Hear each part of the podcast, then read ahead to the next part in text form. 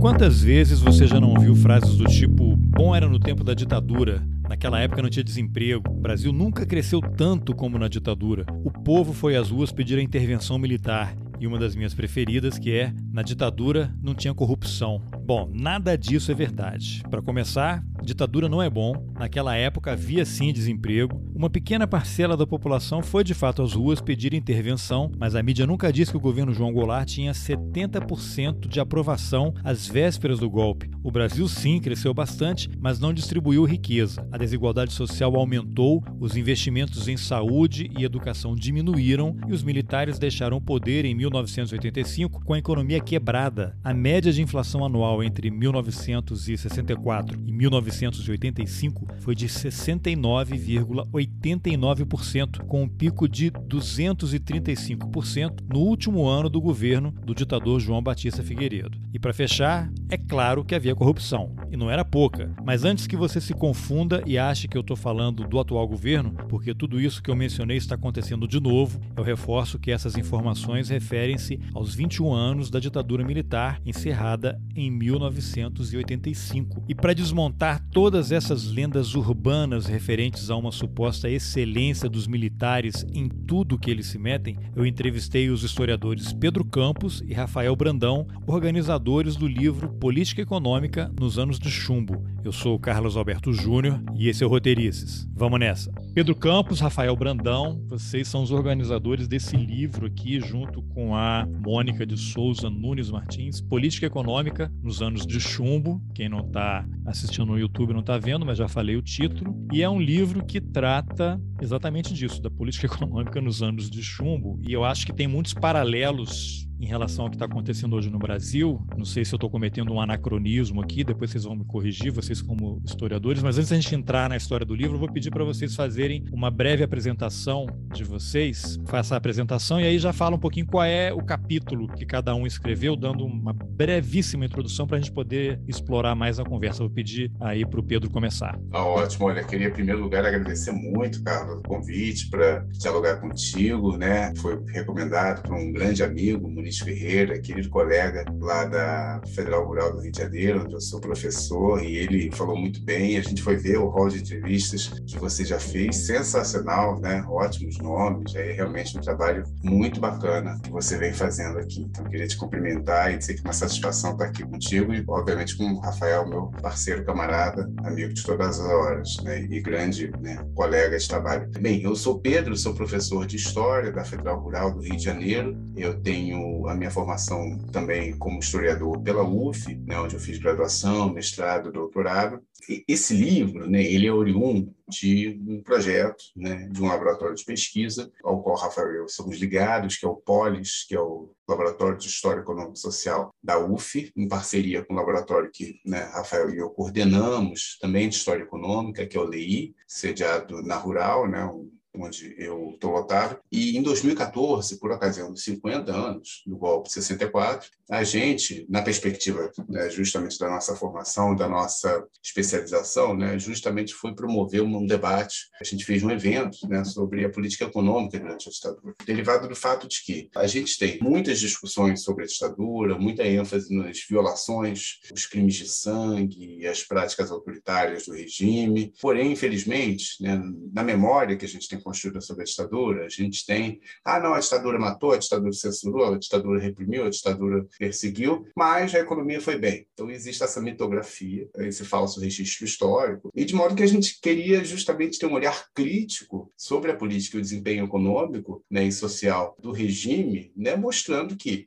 foi uma ditadura que concentrou renda, que gerou desigualdade social, que criou uma dívida externa enorme, que abriu um amplo, um amplo espaço para a escalada do desinteresse econômico sobre o Estado brasileiro, proliferação de casos de corrupção, irregularidades, ilegalidades envolvendo empresas de Estado. Enfim, é um modelo que concentrou renda e tornou a sociedade brasileira já injusta, ainda mais desigual e segregada, de modo que a gente queria apontar isso. Né? É uma falsa né, leitura de que aquele foi um momento de crescimento econômico, de prosperidade, verdade, de fato não foi. E a gente queria mostrar isso, e aí acho que ao longo da nossa conversa a gente pode aprofundar um pouco isso. Particularmente o meu capítulo, eu escrevi sobre o tema da minha pesquisa, né, minha tese doutorado versou justamente sobre a atuação né, do empresariado durante a ditadura, numa fração específica que é correspondente aos empresários no ramo da construção, os empreiteiros de obras públicas, e como esses empresários foram extremamente favorecidos pelo ambiente autoritário, pelo ambiente ditatorial,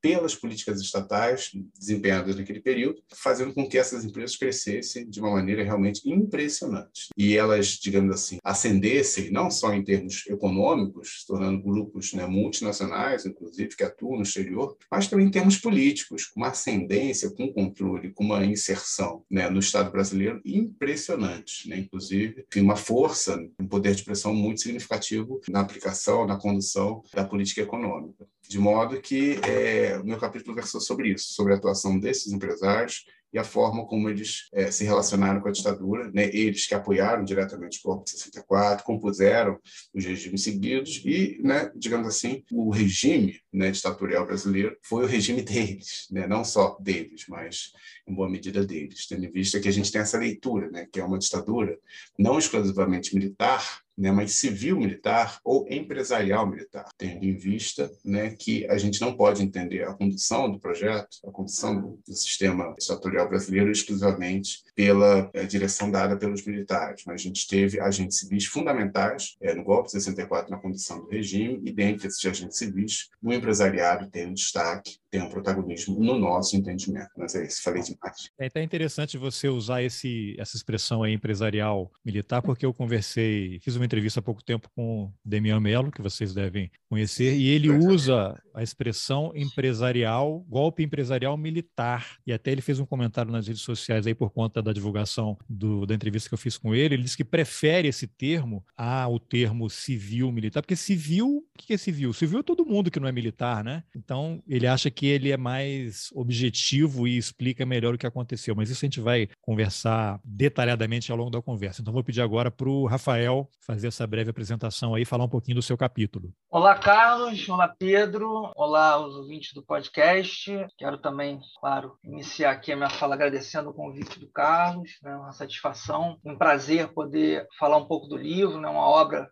em que eu, Pedro e a Mônica organizamos, uma obra pela qual eu tenho um, um, carinho muito grande. Eu acho que o Pedro já sintetizou bem os objetivos centrais do livro. Né? Bom, eu sou uh, Rafael Brandão, né? sou professor do Departamento de Ciências Humanas e do Programa de Pós-Graduação em História Social da UERJ, da Faculdade de Formação de Professores, né? uma unidade que fica em São Gonçalo, né? uma unidade externa ao campus principal que fica no Maracanã. Eu tenho minha formação toda em História, né, graduação, mestrado e doutorado, né, todas elas é, realizadas na Universidade Federal Fluminense. E, no mestrado, eu estudei a política nuclear durante a ditadura e, mais especificamente, o acordo com a Alemanha, inclusive é o tema do capítulo do livro. Acho que em breve na sequência, a gente pode falar um pouco mais sobre ele. E no doutorado, enfim, pesquisei um tema um pouco mais frente à década de 90, né, as privatizações dos bancos estaduais. Enfim, então, a gente pode agora discutir melhor o livro, o capítulo, os capítulos, enfim. É isso. Obrigado. Ótimo. Então eu fiquei curioso aqui porque o livro ele foi lançado em 2018. 2018 foi o ano da eleição, mas o livro lançado em 2018 significa que ele começou a ser pensado, planejado antes, né? Bolsonaro não sei se já estava naquele horizonte, se o governo militar já estava, o governo militar atual, né? Se já estava no horizonte ou não. Foi uma espécie de premonição, né? O que que motivou e aí teve essa infeliz coincidência né, de termos esse governo agora, que o livro está super atual, cada vez mais atual, e eu estava lendo e vendo, caramba, isso aqui se aplica totalmente a isso aqui que está acontecendo agora, esse outro aqui, com todos os cuidados dos anacronismos, né, que os historiadores são tão preocupados aí, vocês vão me corrigindo. Mas fale um pouquinho assim, quando o livro saiu em 2018, não sei se já estava campanha, Bolsonaro já era candidato, vocês tiveram essa, virou a, a chave, caiu a ficha, caramba, atualidade desse material agora e se encaixa exatamente no que a gente está vivendo? O livro, uh, ele é fruto de um evento né, que uh, foi realizado em 2014, por ocasião dos 50 anos do golpe de 64, e tem todo um processo de editoração que uh, se prolonga às vezes. Né? Nem se imaginava então, o é... golpe de 2016 ainda. Né? Pois é, exatamente. Né? A gente foi no processo de preparação dos livros, convite para os é, eh, expositores escreverem seus textos na obra coletânea e tudo mais, isso em meio a todo esse processo de convulsionamento social e, enfim, esse processo destrutivo que a gente está vivendo no país desde o golpe de Estado de 2016, né? aquele golpe de governo que houve, que realmente abriu as portas, né? enfim, do esgoto para as piores coisas que a gente está vendo na política brasileira. E eu, particularmente, quando a gente né, organizou aquele evento, eu não imaginava que a gente pudesse ter um retrocesso tão violento assim na política, na sociedade brasileira, né? É, que os militares é, pudessem voltar à tona com um certo protagonismo, como eles estão tendo agora, dessa forma. Então, isso é realmente muito lamentável. E, além disso, também, não só os militares, né? porque, novamente, se a gente está entendendo, né? você mencionou aqui o querido colega, grande amigo de minha Mello, né? parceiro, assim, pessoa muito, muito querida. Sim, estamos totalmente de acordo e afinados que foi uma ditadura empresarial militar. Nesse sentido, a gente tem problema problemas no que tange à memória do país decorrentes de um processo de transição completamente mal executado e mal pensado, mal né, conduzido, a gente tem uma situação na qual existe um certo monopólio da memória em relação à ditadura, como se fosse ter, tivesse sido obra exclusiva dos militares. E não foi. A gente tem justamente que lembrar o papel da Globo naquele processo, lembrar o papel das empreiteiras, dos bancos, é, de outros grupos econômicos que apoiaram, compuseram, deram suporte, deram, né, é, digamos assim, garantiram a permanência do regime e continuaram poderosos no, no processo de transição política. E, nesse sentido, essa memória que a gente está tendo da ditadura, uma recuperação positiva dela né, por parte do atual governo, é extremamente lamentável. Né?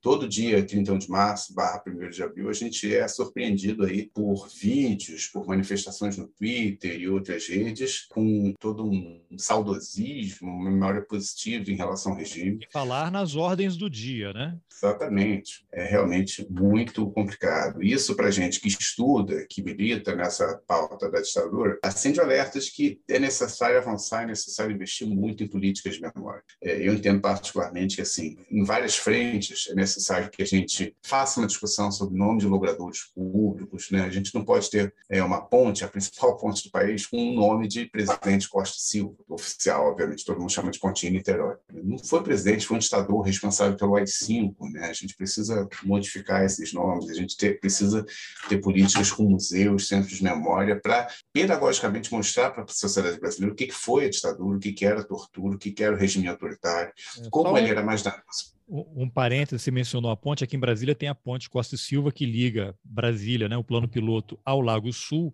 e em algum momento houve uma alteração para Honestino Guimarães, que era um estudante da UNB que foi morto na ditadura. Só que o processo não seguiu os trâmites normais, teria que passar pela Câmara Legislativa aqui de Brasília, e aí chegou a ficar um tempo como Honestino Guimarães, e aí tiraram né? O Ministério Público se manifestou contra, porque tinha que passar pelo, pela Câmara Distrital. Fizeram um projeto de lei, a Câmara aprovou a mudança do nome para Honestino Guimarães e o governador do Distrito Federal vetou. Continua lá a ponte Costa Silva. Assustador. Isso eu acho que é bem representativo das dificuldades, dos impasses, das limitações que a gente tem né, no desenvolvimento de uma política de memória. A gente não tem no, no Rio de Janeiro, uma cidade extremamente, digamos assim, impactada pela ditadura, nenhum centro de memória ou museu referente ao regime.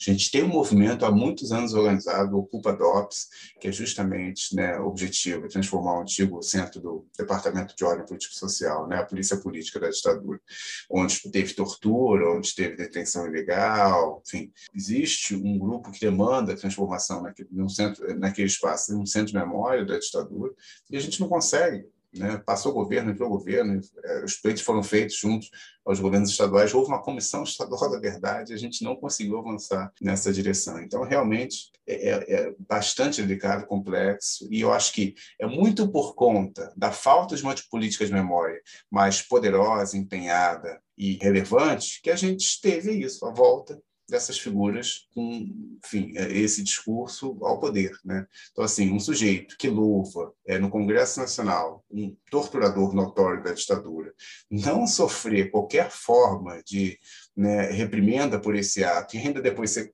eleito presidente da República, mostra que a gente tem muito que construir em termos de política de memória em relação à ditadura. É, fala mais sobre a sociedade, talvez, do que sobre ele, né? Rafael, quer acrescentar alguma coisa aí? Uhum. Eu queria só pegar um gancho ainda na sua primeira intervenção, Carlos, falando sobre esse ato, né, de 2014, o ano de realização do, do evento que originou o livro e a publicação do livro em 2018, né, como a gente o cenário modificou bastante. Né? A figura do Bolsonaro em 2014 ainda era muito pouco conhecida, né? enfim, né? a onda conservadora né, que pairou desde então, ela se tornou um tsunami, enfim, né?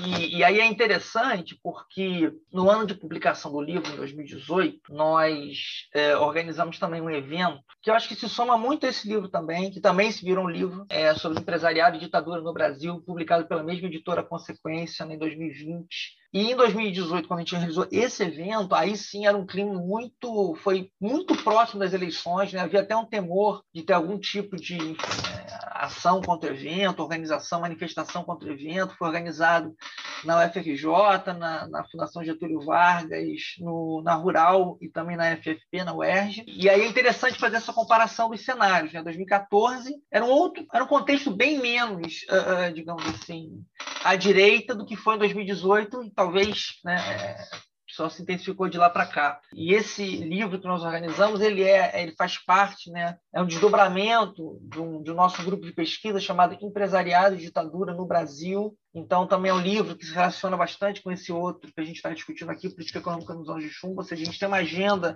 de pesquisa que se relaciona em torno desses temas, né, particularmente em relação entre empresariado e ditadura. Enfim, eu acho que é um pouco só complementando, né, para a gente entender o time né, da realização dos eventos e da publicação dos livros, como que, uh, de uma, é, infelizmente, vamos dizer assim, ganhou ainda mais relevância dada a situação, o crescimento né, da extrema-direita no país. Ah, então vamos começar pelo começo, que é a pergunta que ela deve ser feita toda vez que alguém fala. Estava conversando com. Não, Pedro falou no começo aí, né? Esse saudosismo em relação ao milagre econômico, década de 70, que sempre me parece um pouco uma evocação àquele passado glorioso, um passado que provavelmente não aconteceu daquela forma e as pessoas que são saudosistas nunca viveram, né? Eu tenho 52 anos, eu nasci em 69. O que eu tenho de memória do período militar já não era período militar, porque quando eu comecei a trabalhar já era Sarney, Collor, eu tenho carteira de trabalho que um salário era 17 milhões de dinheiros. Não lembro nem qual era a moeda da época. Né? Todo mês você tinha ali a correção, né? Cartão de crédito você pagava muito mais, porque o lojista ia receber um mês depois. Então, aí até que veio o plano real e começou aquela mudança. Então, como é que vocês explicariam para esses saudosistas desse período todo aí, qual foi o legado dos 21 anos da ditadura militar para a economia brasileira. Em que situação estava a economia do país em 64, naquele período anterior, o que aconteceu nesses 21 anos e como os militares entregaram, entregaram, né? Deixaram o país para o, o Sarney, que assumiu em 85 por conta da morte do Tancredo Neves, porque não é possível que em dois anos o Sarney tenha produzido uma hiperinflação de 84% ao mês. Ao mês, as pessoas não têm ideia do que é isso. Né? Eu converso aqui com pessoas assim, o pessoal nasceu em 85, nasceu em 90, né?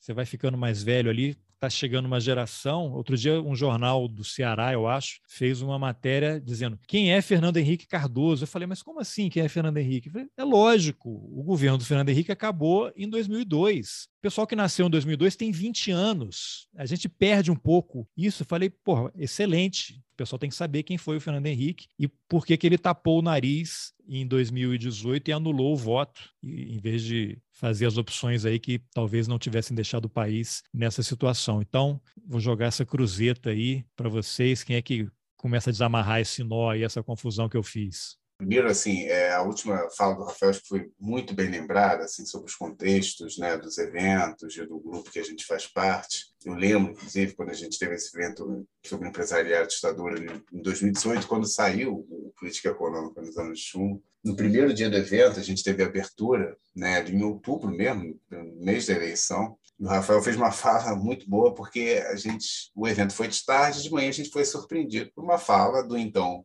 presidente do Supremo Tribunal Federal, ministro Dias Toffoli, falando que 64 não foi nem golpe nem revolução, foi movimento.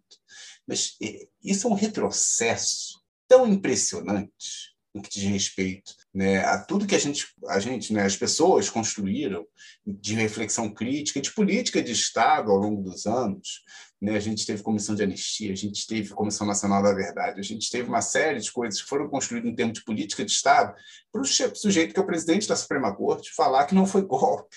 É, então, acho que eu vou só acrescentar uma informação aí para sua análise. É importante lembrar, vamos dar os nomes também, né? E dar os nomes certos, nomes das pessoas e o, o nome certo das coisas que eles fizeram. O Dias Toffoli, ministro, no caso ocupava a presidência do Supremo, o que, que ele havia sido antes? Ele saiu de onde para o Supremo?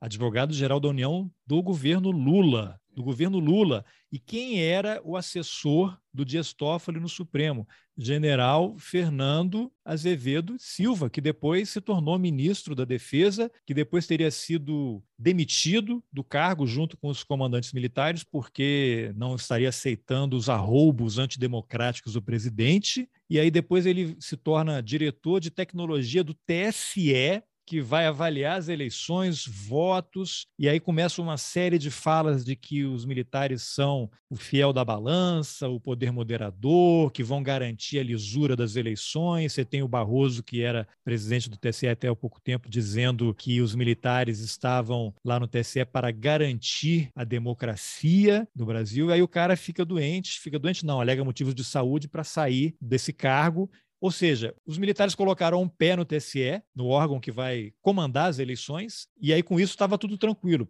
Pronto, temos uma pessoa nossa lá que vai garantir que tudo correrá bem. Aí o cara sai. Quando ele sai, na reta final do início da campanha, o que, que acontece? Ele saiu não temos mais alguém nosso lá que vai garantir a lisura. É importante, não sei se eu estou viajando aqui, embarquei na teoria da conspiração, queria uma análise de vocês também. Não, eu acho que é extremamente preciso né, o que você falou. Tem que lembrar dessas figuras. Né? É isso, o Dias Toffoli, às vésperas da eleição que elegeu Bolsonaro, se circunda de assessores militares, né, com destaque para essa figura, e solta uma fala como essa, né, que representa um retrocesso extremamente violento no que diz respeito ao discurso oficial a respeito do golpe de 64. Né? Eu acho que o Rafael chamou muito bem a atenção para isso, como que momento a gente estava vivendo quando a gente teve é, esse evento e tudo mais. Mas, se você permite, Vou voltar claro. para a sua questão. Claro. Né? Eu acho que é muito. Não se acostume, porque eu vou ficar tirando você é, das perguntas o tempo todo. Sem problema. Mas, assim, é, eu acho que é ótima questão, né? Qual é o legado, qual é o principal, qual é, digamos assim, é, em termos de essência, né? O que, que a ditadura trouxe para a economia brasileira? Né? Eu acho que é, é muito relevante estar isso, porque, assim, muitas pessoas vão evocar o, chamado milagre econômico, acho que é termo muito precipitado, né? Enfim, é um termo do próprio discurso da ditadura, em certa medida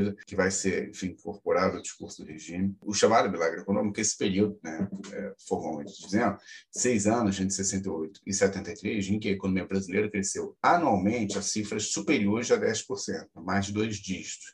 Foi um crescimento realmente impressionante, parcialmente inesperado, mas que não gerou benefícios para toda a população de forma equilibrada crescimento sentido durante a ditadura, de fato, foi vigoroso. No entanto, ele beneficiou mais estratos superiores da sociedade, né, a classe dominante, classe média, do que exatamente a classe trabalhadora, né, do que exatamente as pessoas que recebem um, dois salários. Por quê? Porque logo após o golpe de 64, a gente tem um golpe que interfere diretamente na luta de classes. Então, ele vai proibir greves, vai intervir em sindicatos, vai fechar centrais sindicais, e vai congelar o salário mínimo. O salário mínimo, que era, digamos assim, é um índice fundamental na economia, que determina boa parte dos salários dos trabalhadores, ele perde praticamente metade do valor do poder de compra nos dez primeiros anos da ditadura, por conta de uma política de congelamento e reajustes inferiores à inflação. O golpe foi lesivo para a classe trabalhadora. O golpe foi lesivo para os mais pobres. O golpe foi lesivo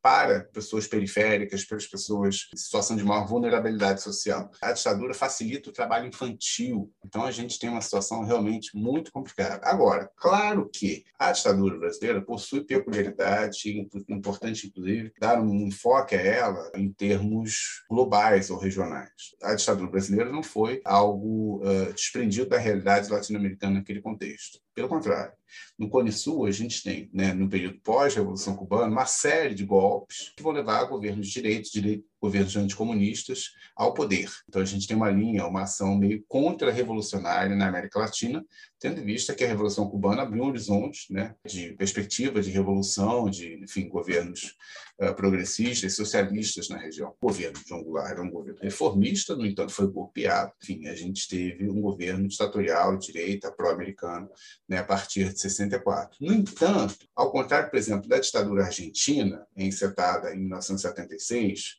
da ditadura chilena, do Pinochet, de 73, a gente tem um perfil de política econômica predominante no Brasil durante a ditadura de cunho, né, eu diria, desenvolvimentista, ou melhor, que vai ampliar o parque produtivo, que vai ter uma política, em geral, heterodoxa, que vai ter uma intervenção estatal na economia cada vez mais significativa, que vai trazer investimentos estatais e privados para a economia brasileira, que vai ter um processo de expansão econômica, expansão das forças produtivas.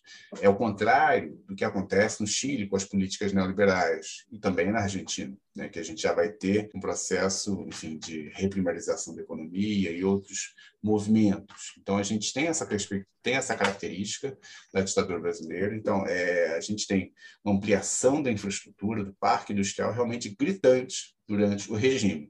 Porém, isso não traz uma melhor vida para a maior parte da população. Pelo contrário, o Brasil vai ser né, um país dos ganhos extraordinários, dos lucros muito significativos, principalmente para os grandes grupos econômicos internacionais, mas também para grandes grupos brasileiros. Né? A gente tem a formação de grandes conglomerados nacionais durante a ditadura, e é um modelo que gera pauperização e miséria para boa parte da população. A gente tem um processo de né, enfim, inchaço das cidades, favelização, pobreza muito significativa que ocorre ali, é, empobrecimento da população que ocorre de maneira muito significativa durante a ditadura. E, em termos de política macroeconômica, um modelo da ditadura gera aumento da dependência econômica. Né? Então, a gente vai ter mais investimentos internacionais, maior dívida externa, maior fragilidade é, externa da economia e também né, uma dívida muito significativa que, na condução da política macroeconômica, leva a um processo inflacionário que ele sai completamente do controle. Né? Então, é, é, importante sinalizar isso em termos assim de correlação de forças, de conflito distributivo. Quem ganha com a ditadura? O grande empresariado, principalmente o grande empresariado internacional e os grandes grupos brasileiros. Né? Quem sempre, perde né? a maior parte da população, a classe trabalhadora? Oi? Desculpa. Os de sempre, né? Quem ganha são os de Sim. sempre, quem perde os de sempre. Sim, sim. Porém, com poder autoritário, porém com poder militar, porém com a censura, porém com a tortura, né? com poder mais significativo, forjando assim, lucros ainda maiores e violência ainda mais significativa sobre a classe trabalhadora. Bom, Rafael, então eu queria uma observação sua, algumas considerações sobre essa mesma questão aí, em relação ao legado desses 21 anos da, da ditadura brasileira, que você acrescentasse alguns elementos, depois Pedro até comenta também se ele achar necessário, inclui na tua análise em relação a esses 21 anos aí, o milagre econômico, como é que os militares entregaram o Brasil, duas questões. Uma delas é retirada de direitos trabalhistas. Eu até entrevistei, acho que ano passado, Anivaldo Padilha, que foi militante da AP e foi um dos responsáveis pelo grupo, né? Ele estava no grupo que permitiu o financiamento do projeto Brasil Nunca Mais. Ele morava em Genebra, né, trabalhava lá no Conselho Mundial de Igrejas, que teve um papel importante na viabilização do projeto. Ele foi torturado também, teve que sair do Brasil. Né? Uma coisa interessante que ele mencionou foi assim, a retirada de direitos trabalhistas promovida desde o início do governo Temer é uma coisa que nem a ditadura, na avaliação dele, teve coragem de fazer. Uma coisa assim, que voltou com uma força enorme. Então, eu queria que você acrescentasse essa questão aí, tudo que a ditadura fez para poder promover aquele crescimento, acrescentando esse item retirada de direitos trabalhistas. E eu sei que teve questão de criaram lá o FGTS, né, para substituir o fim do, da estabilidade no emprego, né? Houve uma série de coisas ali que gerou insatisfação do empresariado nacional, que teve consequências futuras. E aí, além disso, uma pergunta que aí vai ser para os dois mesmo: havia corrupção na ditadura? As pessoas ficam chocadas quando, quando são confrontadas com isso, né? acham um absurdo a gente sequer mencionar, né? colocar na mesma frase a palavra ditadura e corrupção. Né? Você está chamando o cara para briga. Né? Então, eu queria que você incluísse esses dois elementos aí na tua, na tua resposta. Bacana, Carlos. Enfim, eu vou recuperar só uma questão que já foi levantada pelo Pedro logo no início, que tem tudo a ver com o que a gente está conversando agora, inclusive, que é a questão da memória é, e o papel do historiador na desconstrução da memória, sobretudo em relação à ditadura, da construção de uma memória positiva, que inclusive constrói uma narrativa de que não havia, por exemplo, corrupção, né, que houve crescimento e desenvolvimento econômico, né, sem grandes problematizações. De fato, né, houve crescimento econômico? Sim, se você for analisar o, o, crescimento do PIB, sobretudo no período do governo Médici, houve crescimento econômico. A questão é, as custas de quê? Né, é isso que um pouco o livro também tenta problematizar. Tá? Mas eu vou recuperar também uma outra questão colocada por você, pelo Pedro, ainda sobre essa discussão, que era sobre como era o Brasil, digamos assim, é, no período anterior ao golpe. E aí eu acho que é legal a gente recuperar também algumas questões. Claro que era um período, o governo Goulart foi um período também que passou por uma crise econômica, né? Mas é, é, é, fundamental a gente falar uma questão que acho que é pouco conhecida. Né? O IBOP ele foi criado em 1942. Né? A gente acha que é uma coisa muito recente, mas não é. Ele foi criado nos anos 40 né? e foi extinto ano passado. E às vésperas do golpe foi feita uma pesquisa de popularidade e o governo Goulart tinha cerca de 70% de aprovação. Né? Portanto, é fundamental a gente desconstruir essa memória criada de que a população apoiou o golpe, né? de que a, a sociedade civil né, apoiou o golpe, é importante. Daí a ideia de pensar numa ditadura empresarial militar, ou pelo menos qualificar melhor esse elemento civil, para a gente entender que setores da sociedade apoiaram o golpe que setores tentaram, de certa maneira, se colocar contrários ao golpe. Né? E aí eu vou só lembrar de uma uma frase da Virginia Fontes, muito interessante para discutir essa questão desse elemento empresarial, né, dessa importância de se qualificar esse elemento civil, né, e daí a ideia de uma ditadura e de um golpe empresarial militar, né, que uh, esses civis eles não tinham apenas é, CPF, mas tinham CNPJ. Né, isso é muito importante, tem muito a ver com a nossa agenda de pesquisa para focar o caráter empresarial do golpe e da ditadura. Né? Então, é interessante a gente é, pensar por aí, né? não só desconstruir alguns mitos da ditadura, de que houve desenvolvimento econômico, não houve corrupção, mas também desconstruir a ideia de que o governo Goulart foi um governo que foi, era rejeitado pela população não era, né? Por isso, obviamente, só reforça a ideia de que houve, quer dizer, o Goulart já havia sido aprovado pela segunda vez depois de ser eleito vice-presidente, né? Com a renúncia do Jânio, ele assume a presidência da República, mas não mais sobre o regime, aliás, não é presidência, mas um regime parlamentarista. Né? Então, o Goulart, ele, digamos assim, com o fim do regime parlamentarista, né, ele assume, ele vence as eleições, digamos assim, pela segunda vez. Né? Então, desculpe, havia um apoio desculpe, parlamentarista popular. que vai voltar, hein? Esse grupo de trabalho aí da Câmara do semipresidencialismo, olha quem está lá. Jobim, Nelson Jobim e Michel Temer. Depois a gente fala sobre isso. Vai lá. É, exatamente. Mas, enfim, então, é, uh, só para trazer essa questão, né, o Pedro, na fala anterior, já trouxe as outras uh, características né, do regime absolutamente excludente da ditadura.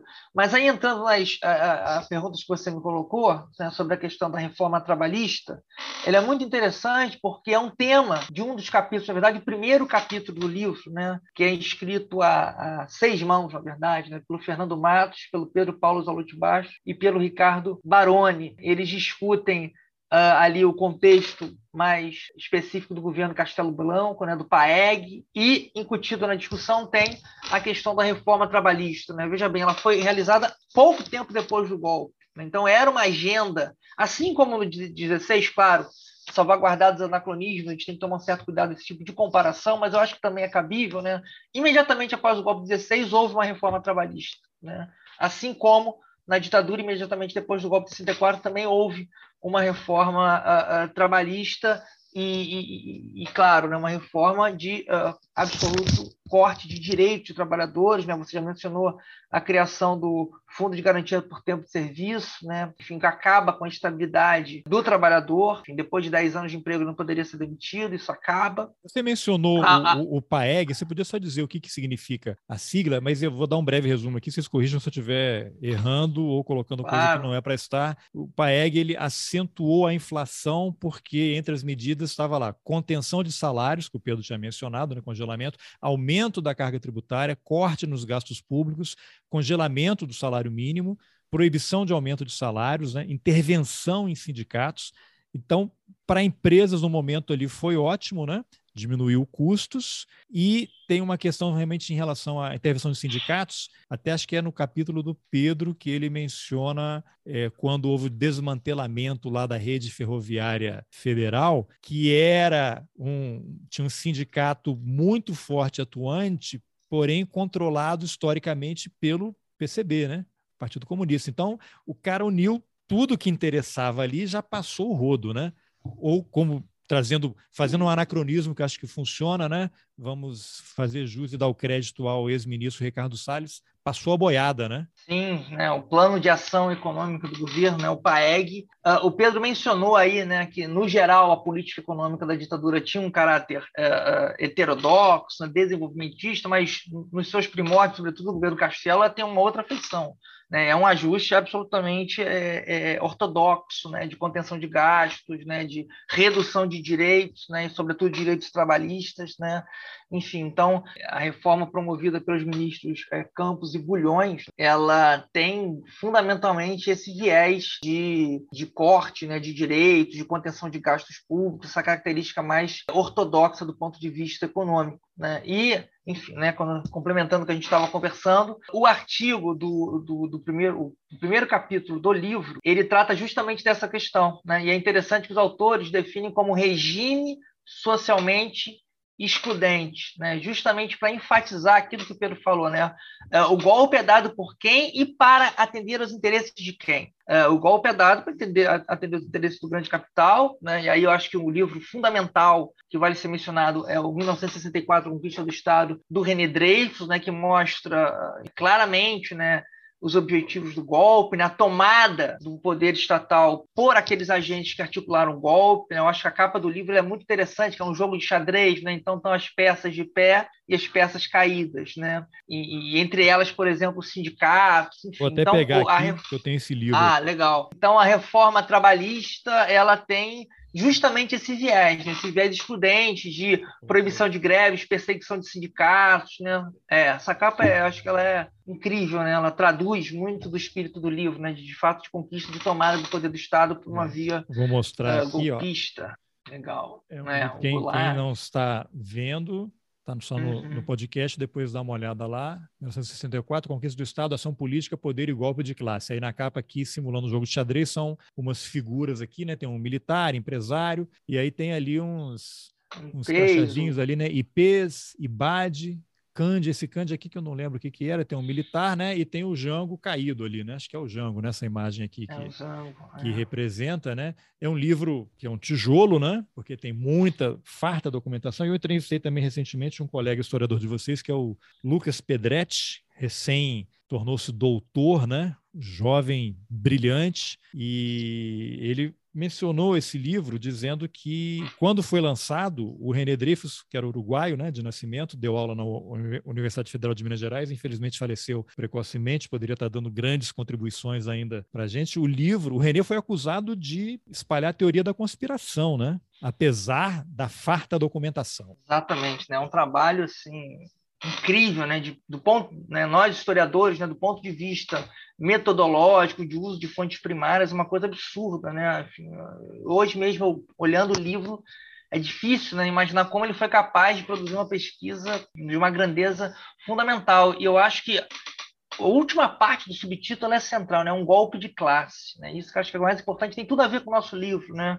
É aquilo, o golpe foi dado por uma determinada classe para atender a seus próprios interesses. Né? Isso que é central. Eu acho que o Dreyfus mostra muito bem isso no livro. Bom, e sobre a questão da corrupção, é, eu acho que já posso até jogar a bola para o Pedro, porque é um, um debate longo que a gente pode ter aqui, né?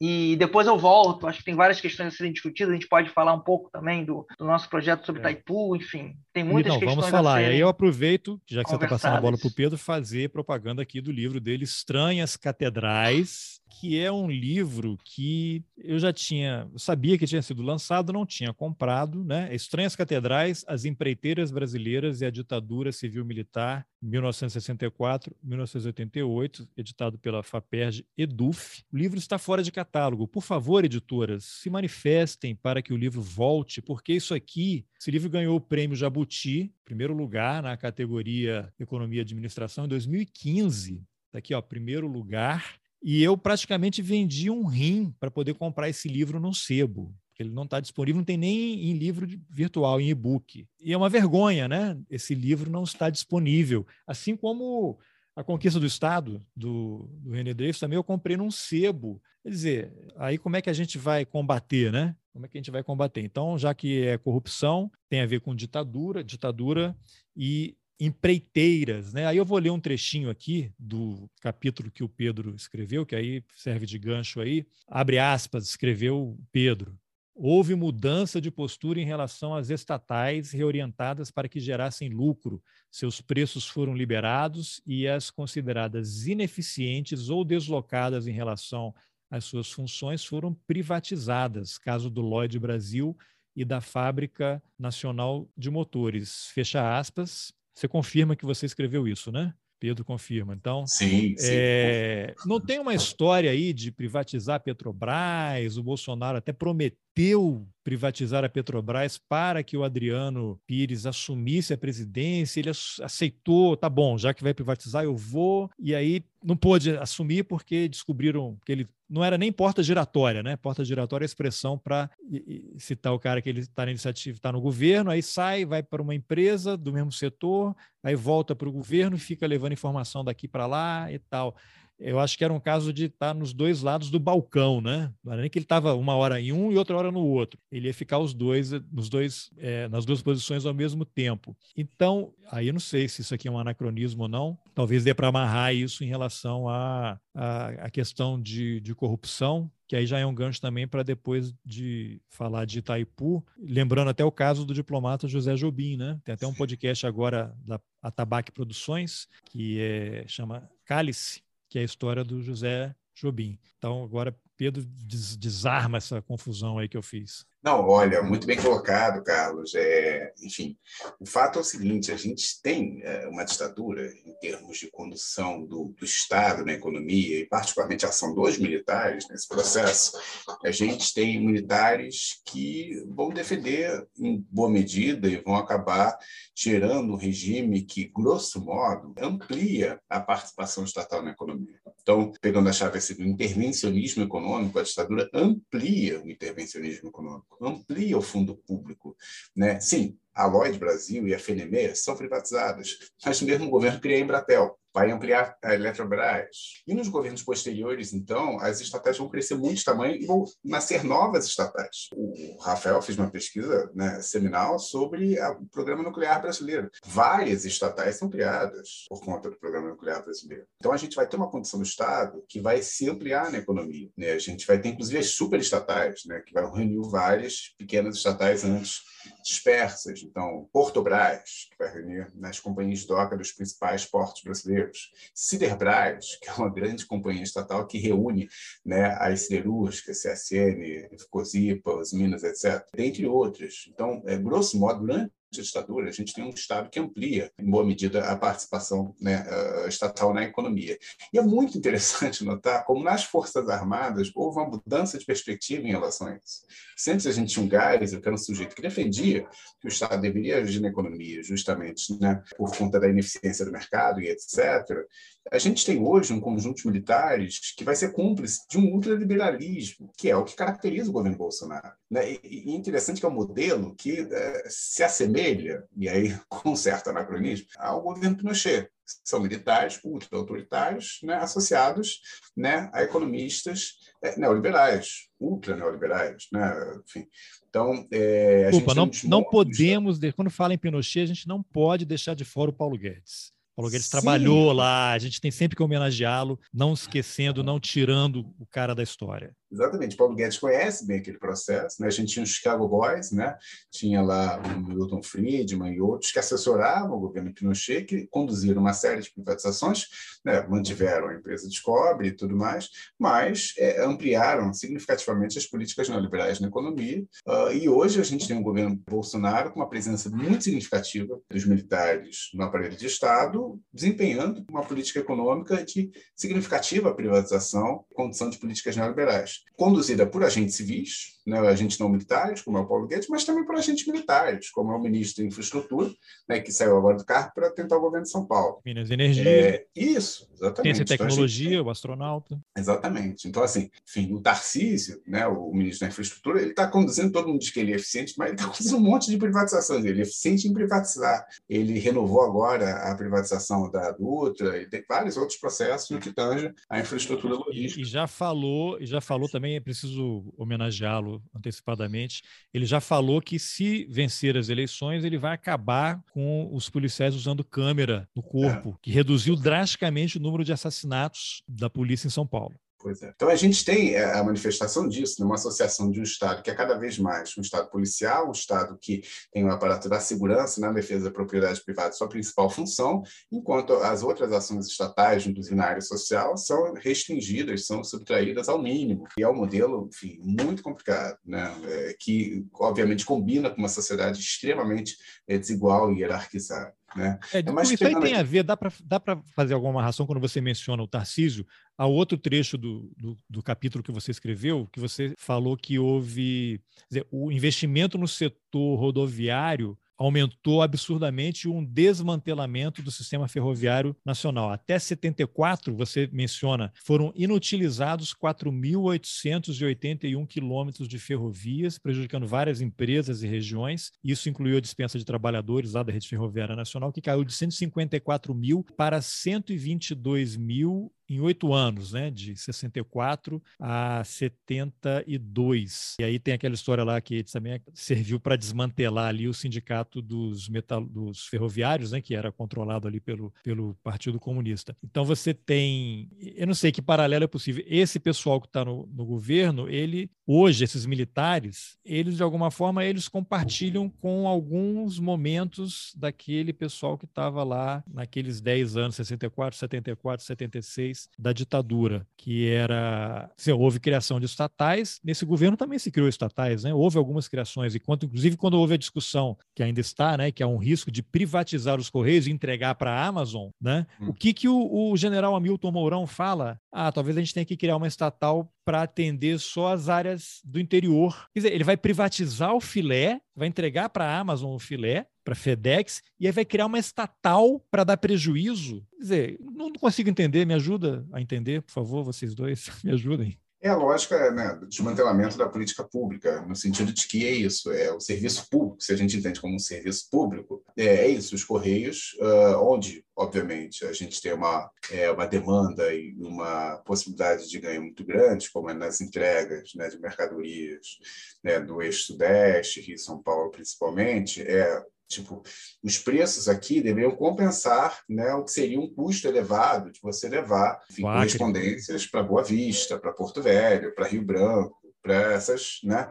cidades e regiões também do interior dos estados do norte, onde, obviamente, né, o acesso logístico é mais complicado e, obviamente, os custos seriam mais caros. Mas se você desempenha, se você tem a estatal como instrumento de política pública, você vai né, colocar um preço é, artificial né, nessas correspondências, mais baixo, similar a um preço de entrega na região sudeste, e né, os ganhos né, obtidos das entregas na parte mais lucrativa compensam. E, afinal, justamente. a estatal é para dar lucro ou para atender a sociedade? Qual é o Perfeito. modelo de sociedade que nós queremos? É isso. Né, exatamente, é o dilema da Petrobras. A Petrobras serve aqui a gerar lucro para os acionistas privados que controlam a maior parte do capital da empresa, não capital votante, mas a maior parte do capital geral da empresa, ou ela é um instrumento de política pública que serve né, justamente como mecanismo para reduzir inflação e, e, o tributo inflacionário sobre a classe trabalhadora, permitir desenvolvimento nacional,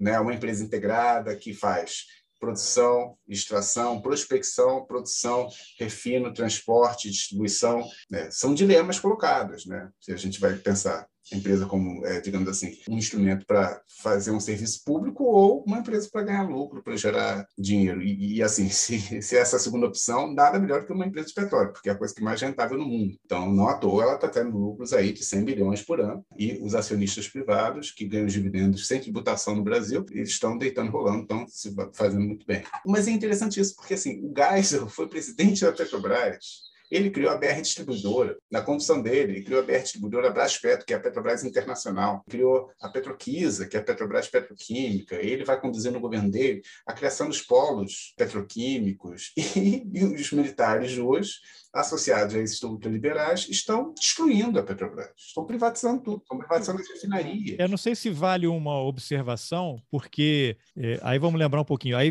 vocês vão me dizer se é teoria da conspiração da minha cabeça aqui, porque o Geisel venceu a disputa com o Silvio Frota. Silvio Frota, eu digo, figura Silvio Frota, o que representava aquela ala ali do governo. Quem é que trabalhava com o Silvio Frota? Eu sempre gosto de lembrar essa história. General Heleno, hoje general, e Ustra, olha só.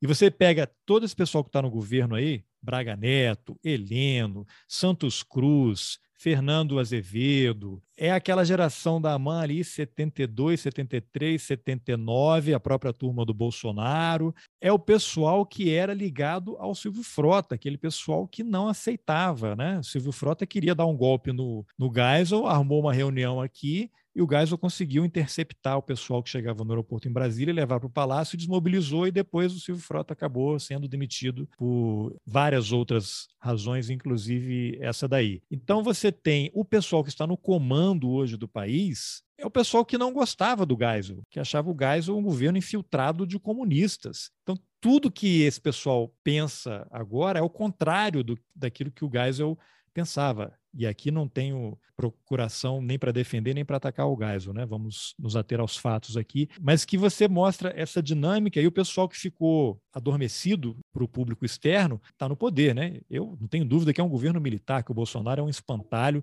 Quando eu vejo essas manchetes, Bolsonaro faz isso, Bolsonaro arrasta o exército, não dá, né? O Braga Neto outro dia nomeou aí, estava querendo nomear alguém para Anvisa. O que, que o ministro da Defesa tem que interferir em nomeação para Anvisa? Então você vê uma atuação dos postos estratégicos todos. Eu não sei, faz, é, viajei demais aqui, faz algum sentido aí essa minha fala? Rafael também, se quiser comentar algo. Não, acho que ela é absolutamente pertinente, né? Até uma questão que a gente dificilmente deixa de fazer, né? Porque tantos é, militares de alta patente né, vão se, entre aspas, rebaixar a figura do, do capitão. Né? Segundo é, Geisel, era um sabe, mau militar. Não é? Exato, né? Enfim, a história dele no exército é uma história absolutamente é, tosca, né?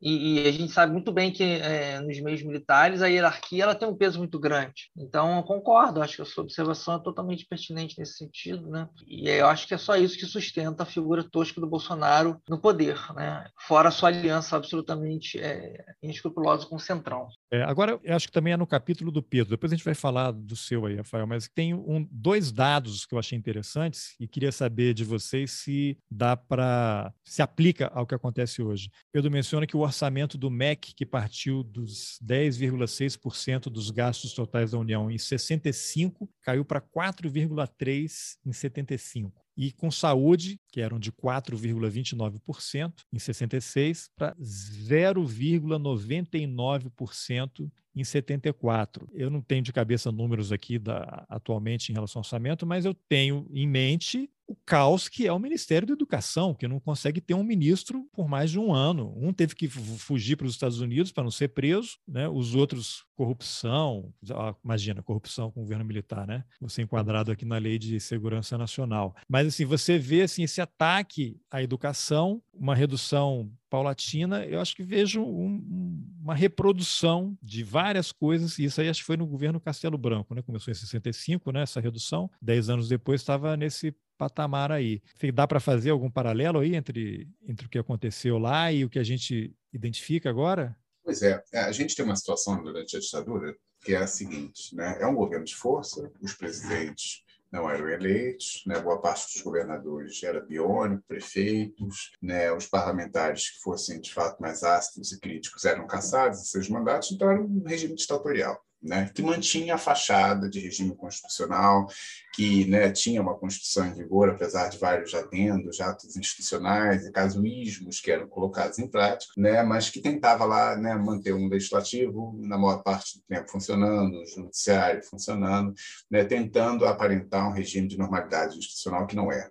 Eh, de qualquer forma, a gente tem uma situação na qual o pleito da população, a participação popular, era limitada justamente pelo fato de ser uma ditadura. E, nesse sentido, as prioridades eram conduzidas principalmente por esses agentes que né, estavam à frente do Estado brasileiro, empresários e oficiais militares. E acabavam que as prioridades das políticas estatais ficavam conduzidas né, conforme os interesses desses agentes. Então, assim, nos ministérios dos militares, naquela época não era o Ministério da Defesa, o Ministério dos Exércitos, Aeronáutica, Aeronáutica da Marinha e Casa Militar, eles ampliaram sua fatia no orçamento, fizeram uma reforma das Forças Armadas, ampliaram a modernização das Forças Armadas, fizeram um programa nuclear com o objetivo de desenvolver a tecnologia, de controlar a tecnologia de produção da bomba A.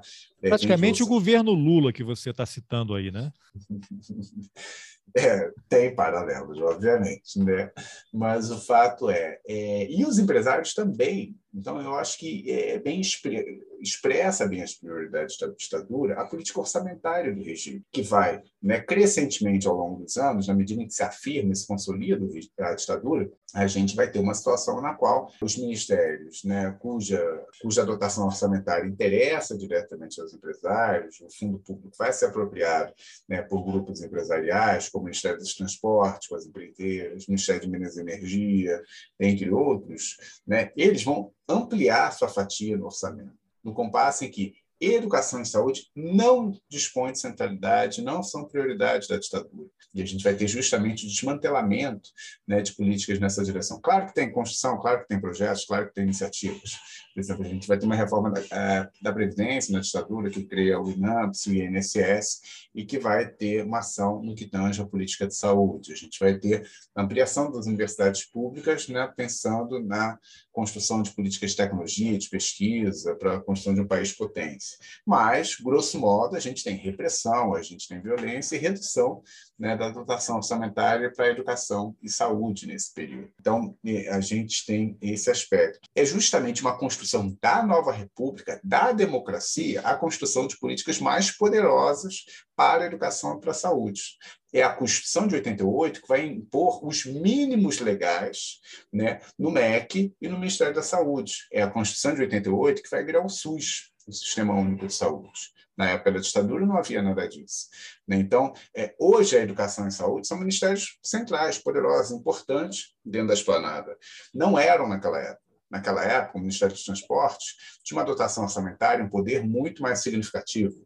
Da mesma forma, né, os ministérios militares, dentre outros. Então, é importante sinalizar isso. Né? Por mais que a gente veja muitos paralelos, é, não dá para comparar. É um regime ditatorial né, de um regime democrático em que a gente consegue, é, enfim, ter algum grau de participação, mesmo que limitado, né, popular no processo político. Né? É, eu acho que hoje a gente tem um governo altamente militarizado, mas a gente não vive hoje, no meu juízo, um regime militar, um regime ditatorial. A gente tem um governo autoritário, né?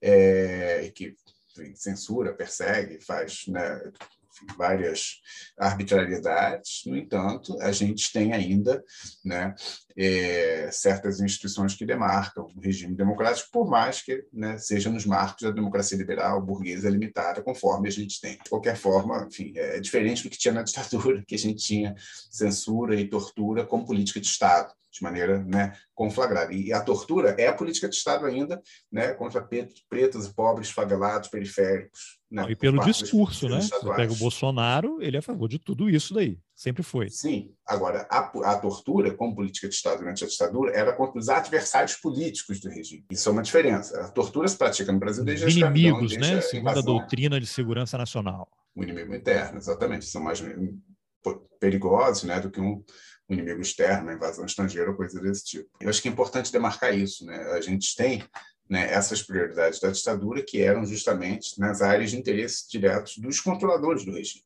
Né, que são os empresários e altos escalões militares. Né? Só para é, finalizar, assim, o perfil empresarial da ditadura, para sinalizar isso. A gente tinha um grande representante é um grande, eh, uma expressão, assim, realmente um, enfim, um grande nome que, de certa forma, alterou um pouco o que, que era esses interesses empresariais durante a ditadura, que era a figura do Antônio Delfim Neto. Ele é uma encarnação, de certa forma, da ditadura. Ele foi secretário de Finanças do governo de São Paulo, né, em 66 e 67, durante o período até um governo interventor lá em São Paulo. Ele participou do IPES, do Instituto de Pesquisa e Estudos Sociais, que foi estudado aí pelo Dreyfus, né, que ele encontrou toda a documentação é, no Arquivo Nacional e enfim, descobriu ali que foi um órgão que teve uma participação decisiva no golpe de 64, na montagem, inclusive, do projeto da ditadura. É, e o Delfim Neto foi ministro da Fazenda do governo Costa Silva, Médici, né, foi embaixador do Brasil na França, no governo Geisel, e no governo Figueiredo foi ministro da Agricultura e do Planejamento. Então, ele tem presente em todos os governos da ditadura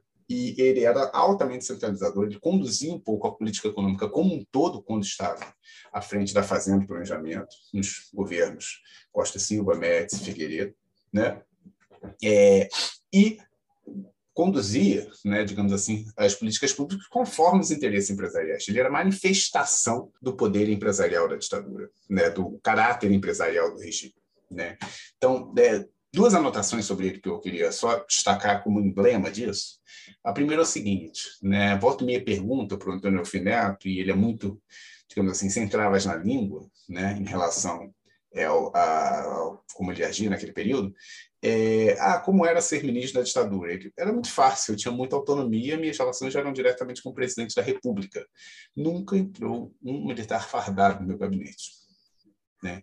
Vava, então, né? Ele estava então, lá ele tinha independência na condição da política econômica porque ele representava os interesses empresariais que estavam no poder. Né? Ele era o posto Ipiranga, né? 1.0, versão 1.0 do posto Ipiranga. Exatamente. E o Dreyfus mostra isso. O golpe 64 ele forja, ele dá origem a uma ordem empresarial. A ditadura é isso, é uma grande ordem empresarial se manifesta, que né, prevalece no país durante aquela época, sem os constrangimentos da luta de classes ter que agradar parcialmente né, a classe trabalhadora, como era no sistema anterior, no sistema populista. E outra anotação é a seguinte: você falou sobre corrupção durante a ditadura. O Delfim é corrupto. O Delfim ganhava propina de empreiteira, de frigorífico, de várias empresas. Todo mundo sabe disso.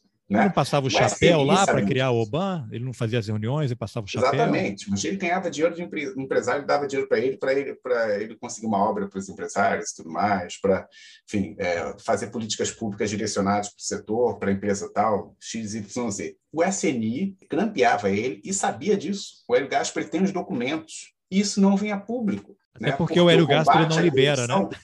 Não existia durante a ditadura e principalmente não contra o centro né, condutor, o centro decisório do regime. O Delfim era muito poderoso para ele ser defenestrado por problemas de corrupção. Né?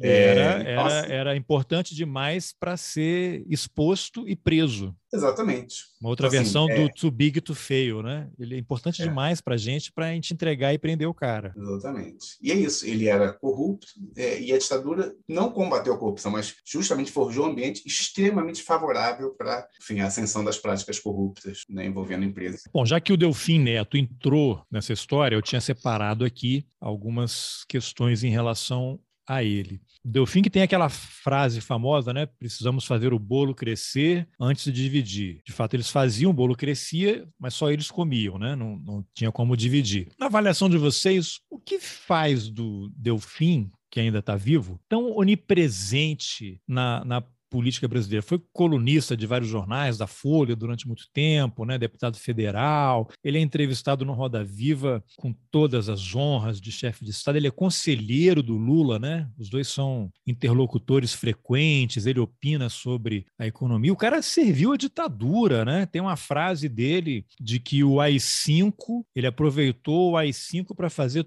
tudo o que ele precisava fazer. Quer dizer, a frase não é dele, né? As favas com os escrúpulos, né? Isso foi do Jarbas Passarinho, né? Então ele se valeu de tudo isso e houve um momento muito interessante ali que ele semeou, digamos assim, os grandes grupos nacionais. Acho que é a frase que está aí no texto até, né? Então, e até hoje, né? em relação à concentração bancária, principalmente para Bradesco e Itaú. Em 67 havia 313 bancos comerciais no Brasil, em 70 havia fazia 195. Acho que o, o Delfim ainda não estava né, no governo, mas era parte do processo, então a ditadura teve eh, essa questão. E aí, eh, eu não sei se ele é parte do conselho de algum grupo, de, eh, de banco, depois a gente vai falar sobre isso, mas a que vocês atribuem essa longevidade? O Delfim acho que está com 90, 91 anos, né? Ele circular tão bem em todos esses setores, apesar de ter servido tão bem também a ditadura, era grampeado pelo SNI, todo mundo sabia o que ele fazia, mas ainda hoje o cara sai incólume desse processo todo. Qual é a avaliação de vocês? Bom, eu acho que, de certa forma, o Pedro já deu um pouco a pista né, para a gente pensar nessa questão. É, pelo menos essa é a minha avaliação. Eu acho que é o elo dele, o forte elo dele, a forte ligação dele com o empresariado. Né? Acho que me parece que é isso que permite a, a, a, circulação dele em governos, em regimes aparentemente tão distintos né, quanto, por exemplo, a ditadura e o governo Lula, de quem ele é próximo e se declara, inclusive, eleitor. E aí é legal mencionar também uma questão sobre a figura do Delfim que você, Carlos, pontuou, e achei legal que você faz uma brincadeira de não podemos deixar de fazer homenagem, né? seja, relembrar o papel que ele teve na, na questão da construção do aparato repressivo mais é, sangrento da ditadura, que foi a Operação Bandeirantes. Né? Foi ele que recolhia, né? a Operação Bandeirantes, na verdade, uma operação que não tinha orçamento né, público, estava né? fora do, digamos assim, do aparato estatal. Então, o financiamento da Operação Bandeirantes se deu a partir de recursos do grande empresariado, né? e aí tem o Sebastião Camargo, né? o Amador Aguiar do Bradesco, os Bueno Vidigal, né, enfim, né, a nata do empresariado nacional, sobretudo paulista, e que o Delfim Neto, eu acho que era o elo desses empresários com regime. Enfim, eu acho que ele é uma figura, não sei, pode ser especulação, mas eu acho que o fato dele ser tão onipresente até hoje, né, com mais de 90 anos, isso é uma coisa que a gente tem que reconhecer a sua capacidade intelectual, né, uma idade absolutamente avançada, ainda publicando, escrevendo, enfim, né, e atuando como consultor do governo.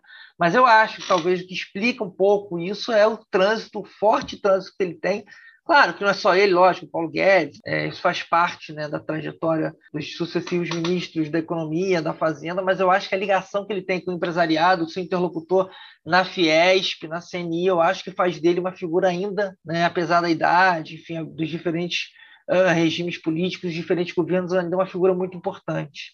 Enfim, acho que é uma especulação, né? Acho que seria importante aprofundar um estudo mais avançado sobre a trajetória do Delfim nesse sentido, né? Mas eh, eu acho que é um pouco por aí. O Pedro quer acrescentar alguma coisa aí? Eu acho que é isso. O Rafael respondeu muito bem, né? O Delfim Neto é justamente essa figura que tem uma carreira meteórica. Né? Ele era um jovem professor da USP é, no início da década de 60, quando, enfim, ele tinha feito uma tese, um estudo muito importante sobre o café né, bastante inteligente, inclusive elogiado por outros economistas. Então, é, é isso, é um jovem muito promissor que logo começa a prestar consultoria para entidades empresariais. Então, desde o início, a Associação Comercial de São Paulo, a Confederação Nacional da Indústria, ou melhor, assessorava empresários, assessorava entidades empresariais, se vinculou ali às atividades né, do IPES, do Instituto de Pesquisa e Estudos Sociais, que é esse órgão né, cujo nome não denota o que ele de fato, ele de fato faz, né? é um órgão que reunia empresários e, e militares ali que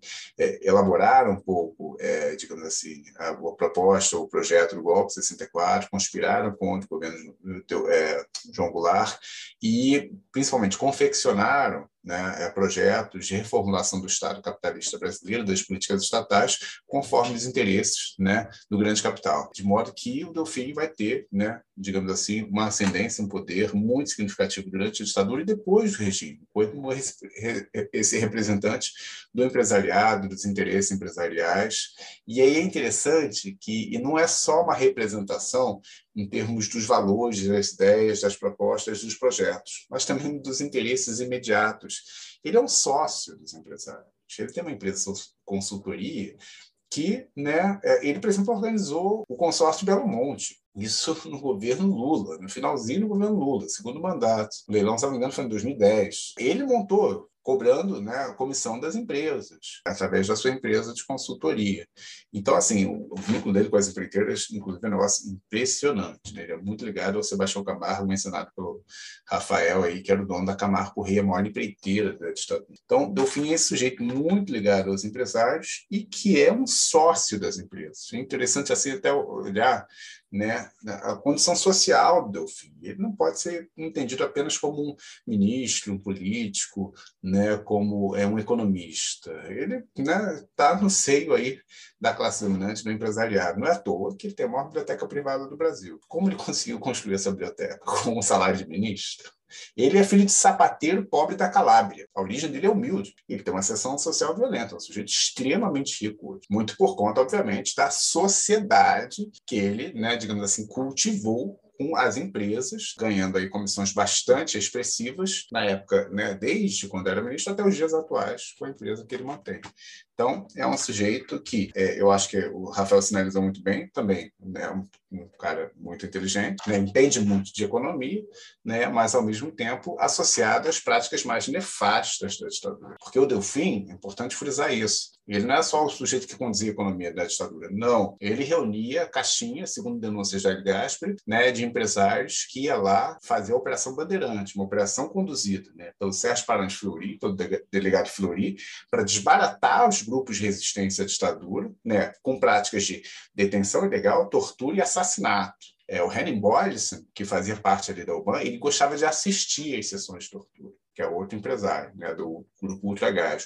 Foi assassinado pelo pessoal foi da ALN. Foi assassinado ali em 71 pelo pessoal da ALN com a MRT. E a gente tem também isso, o Delfim é um sujeito que não só disse que aproveitou o AI-5 para né, fazer o que ele queria, tinha que fazer, com poderes ditatoriais plenos. Ele assinou o AI-5. Ele estava na malfadada reunião do dia 13 de dezembro de 1968, no Palácio Laranjeiras, e ele votou a favor do ato institucional número 5, que transforma transforma, termo de Gasperi novamente, a ditadura de um regime envergonhado em um regime escancarado. Fechou o Congresso Nacional, acabou com o habeas corpus. A gente voltou para antes da Média, em termos de direitos civis né, conquistados ao longo da história da humanidade. Então, assim, é realmente um sujeito que, né, em termos assim, de é, enfim, valores democráticos, não tem moral nenhuma para argumentar em nada. Né? Por mais que entenda de economia, isso é notório, ninguém tem que duvidar disso, a história dele né, é uma história de quem né, esteve diretamente associado associado a um projeto de ditadura e que não cultiva nenhum valor democrático né,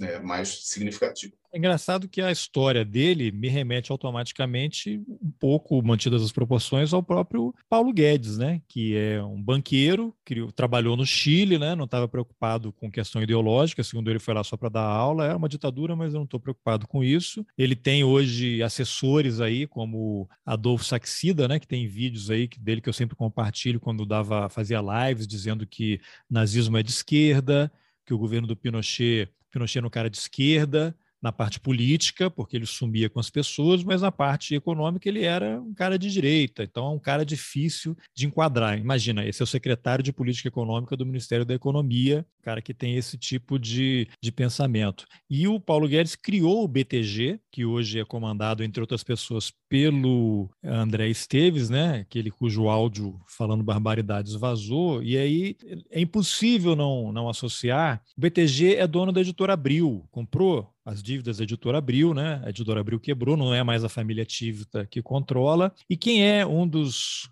sócios do BTG lá é o Nelson Jobim, que atuou na Constituição, na, na, lei de anistia, na Constituição, que conta como, tirando onda, né, que colocou lá uns artigos que não tinham sido votados, esqueceram de votar, e lá, ah, vamos imprimir, coloca aqui esses artigos.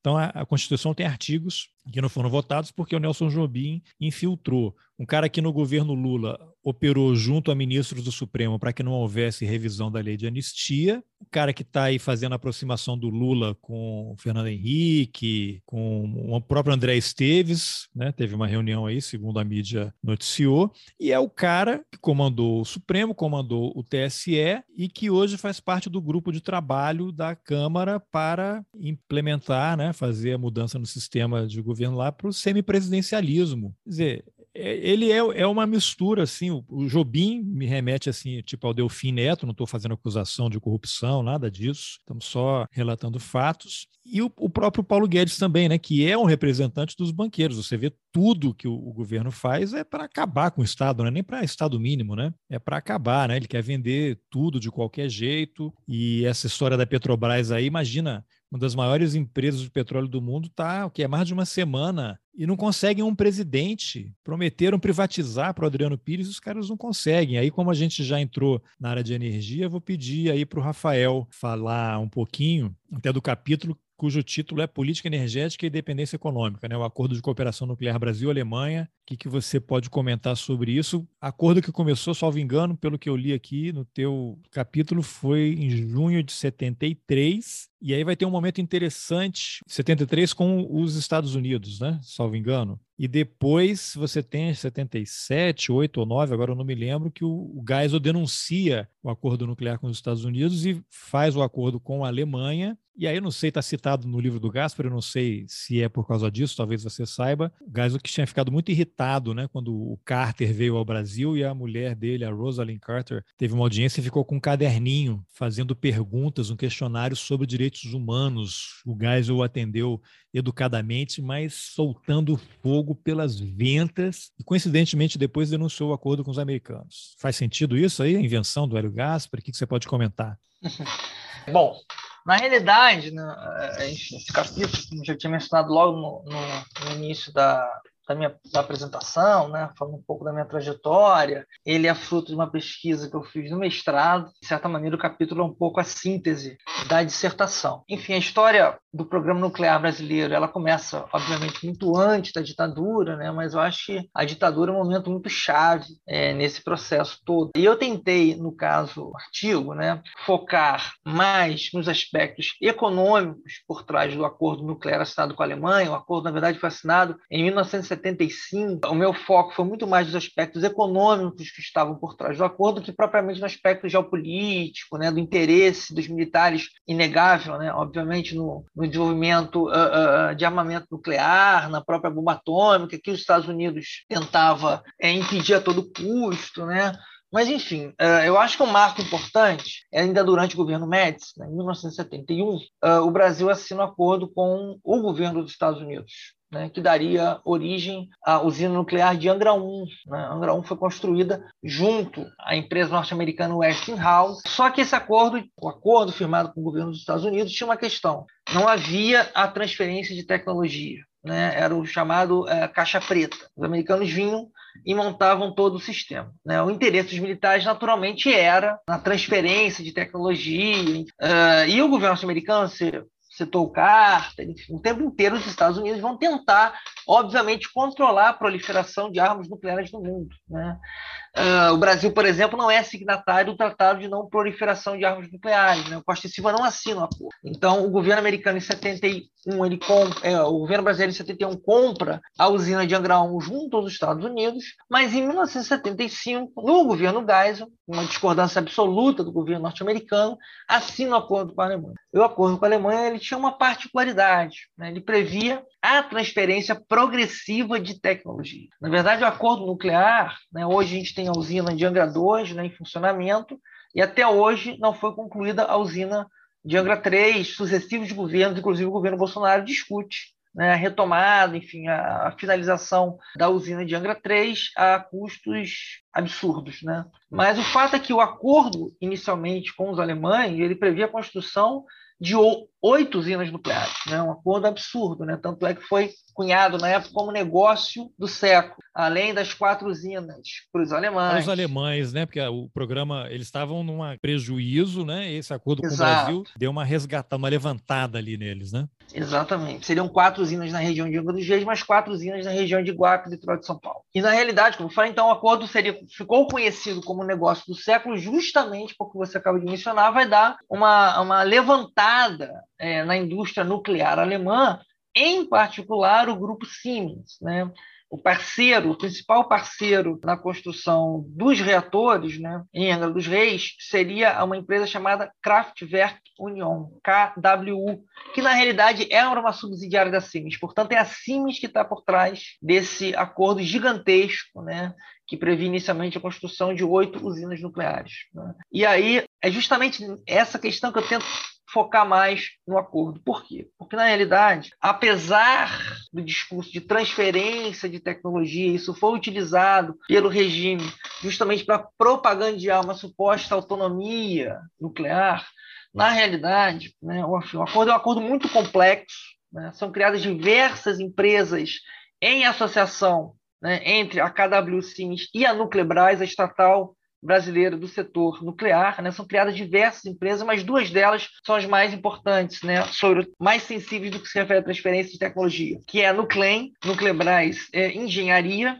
responsável pela construção da usina, inclusive dos reatores, e a Nuclep, né, Nuclebras Equipamentos Nucleares, né, que seria, enfim, empresa que construiria, enfim, os, os, todos os equipamentos relacionados à, à, à construção do reator. Bom, uh, ocorre que na época que o acordo foi divulgado pelo, pelo regime ditatorial, o que foi divulgado foi apenas uma parte do acordo. Né? O acordo tinha outras cláusulas secretas, né? o acordo tinha né, outras cláusulas que ficaram sob sigilo. E essas cláusulas, né, se, você, se a gente for analisar essas cláusulas, essas cláusulas, na realidade, entregava basicamente toda decisão para a KW, para a Siemens. Então, por exemplo, no caso da Nuclein, existiam diversas instâncias de decisão paritária, mais ou menos equilibrada entre alemães e brasileiros. Né? Uma primeira instância, que era, se não me engano, o comitê diretor, o conselho diretor, enfim, o conselho técnico. Depois, uma segunda instância com a mesma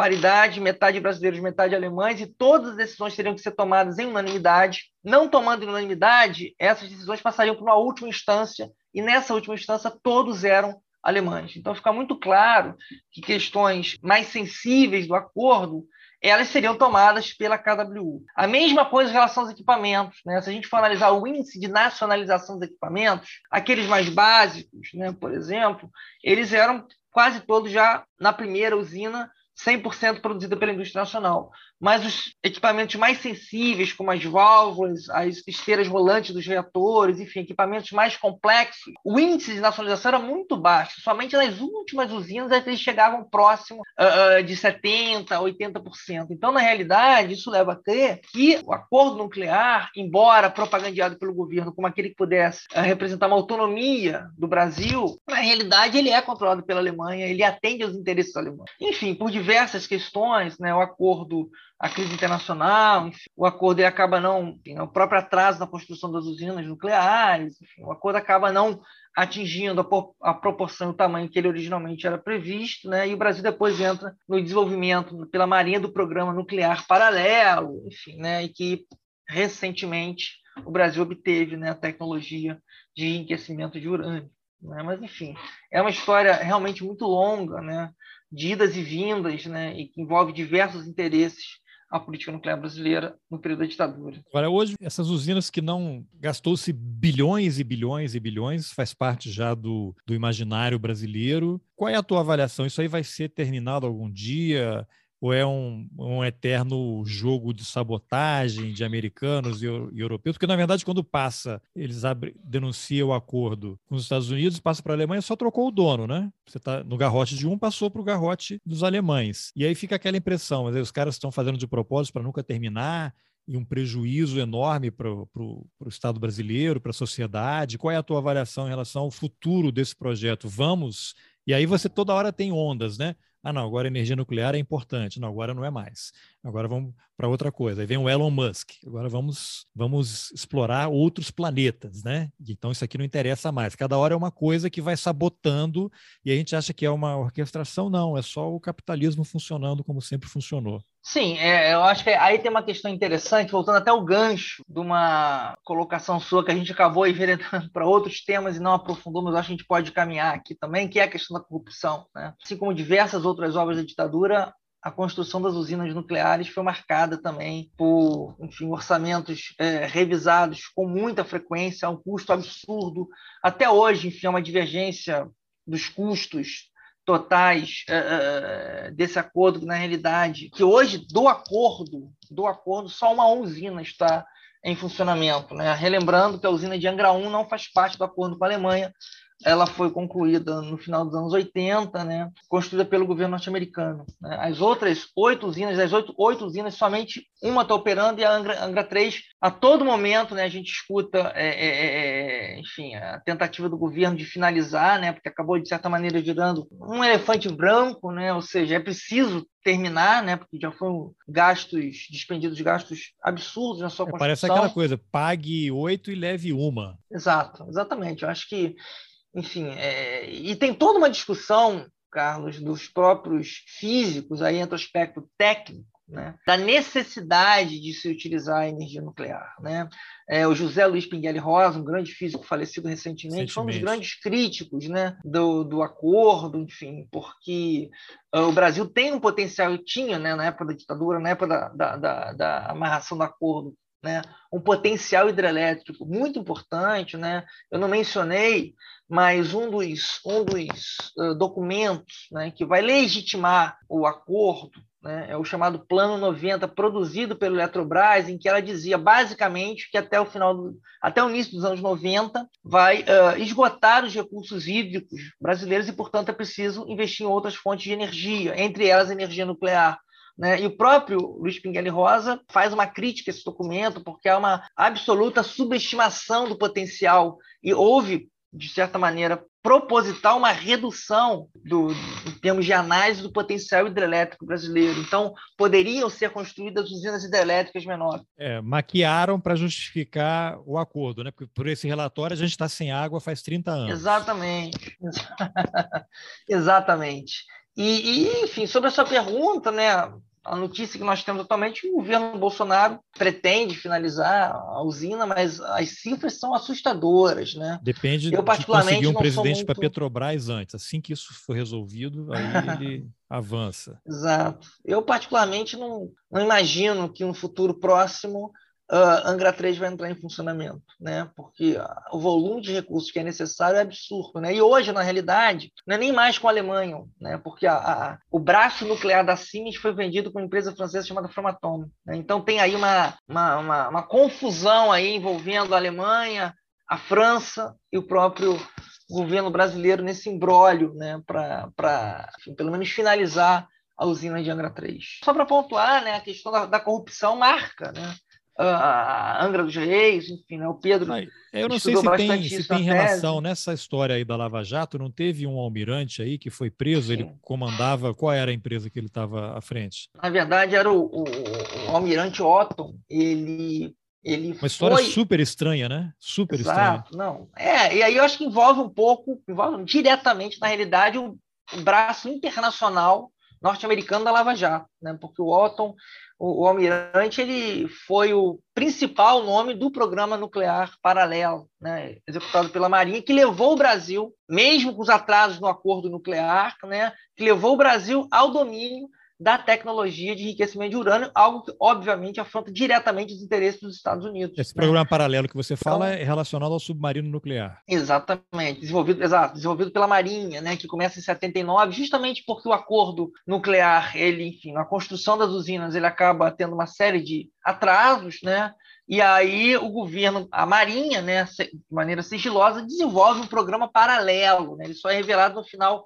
do governo Sarney, né? o próprio Collor vai dar fim aparentemente esse programa, fechando poços artesianos na Serra do Cachimbo, no Pará. Isso, né? uma imagem Enfim. clássica. Eu lembro que eu estava eu... no segundo grau, imagina, ensino médio, né, uhum. né? Hoje. Que o Globo, manchete, né? Brasil domina a tecnologia, páginas e páginas de cobertura sobre aquilo quando houve o um anúncio. Não sei se era esse Almirante Otton aí que já estava falando? Eles tinham físicos sendo entrevistados, uma coisa assim de enorme repercussão. Uhum, uhum. É, sim, ele é o cara que dá o Almirante é o que está por trás, uh, uh, até hoje, até pelo menos recentemente, a Lava Jato, né, acho que ele foi, se não me engano, presidente da própria eletronuclear. Né, Isso, ele foi preso Lula. por conta de que ele teria preso, uma, estaria fazendo consultorias irregulares tá, e tal. Né? Exatamente, corrupção na construção de Angra 3, desvio né, de, de, de, de, de verbas. Ele foi presidente da eletronuclear e, por justamente foi acusado de corrupção, enfim, de recebimento de propina durante as construções, durante enfim, a construção de Angra 3 na época do governo Lula, que depois foi interrompida pela Lava Jato, né? Mas eu acho que é um pouco, a gente até conversou um pouco sobre isso em algum momento, né, Pedro? Esse, essa, esse veio internacional da Lava Jato. A gente sabe muito bem que não está restrito ao cenário doméstico brasileiro, né? E a questão do Almirante Otton ela é muito representativa nesse sentido, né? Muitos entendem que foi uma ação do governo norte-americano no sentido de frear né, a sua atuação, projeto autônomo de desenvolvimento nuclear no, Brasil. Tem como pré-sal, né? Você começa a ligar os pontos, vai vendo várias coisas aí. Bom, então para a gente finalizar essa conversa aqui, é só o começo, né? A gente nem tocou na superfície aí de todos os aspectos que a gente tem para falar, mas uma coisa que eu queria deixar para vocês comentarem antes de vocês comentarem, eu vou colocar o áudio aqui. Tentei compartilhar a tela, mas não deu certo. Eu vou colocar o áudio aqui, que é uma fala do ministro da Defesa, o general Braga Neto, numa comissão da Câmara, Comissão de Fiscalização Financeira e Controle, em que ele foi chamado lá no âmbito da questão da pandemia e fizeram perguntas relacionadas à ditadura. E tem uma frase dele que tem tudo a ver com isso que a gente está conversando, que eu vou colocar aqui o áudio, vocês vão ouvir, e aí depois eu vou pedir um comentário de vocês. Hoje em dia ele não tem caso de corrupção.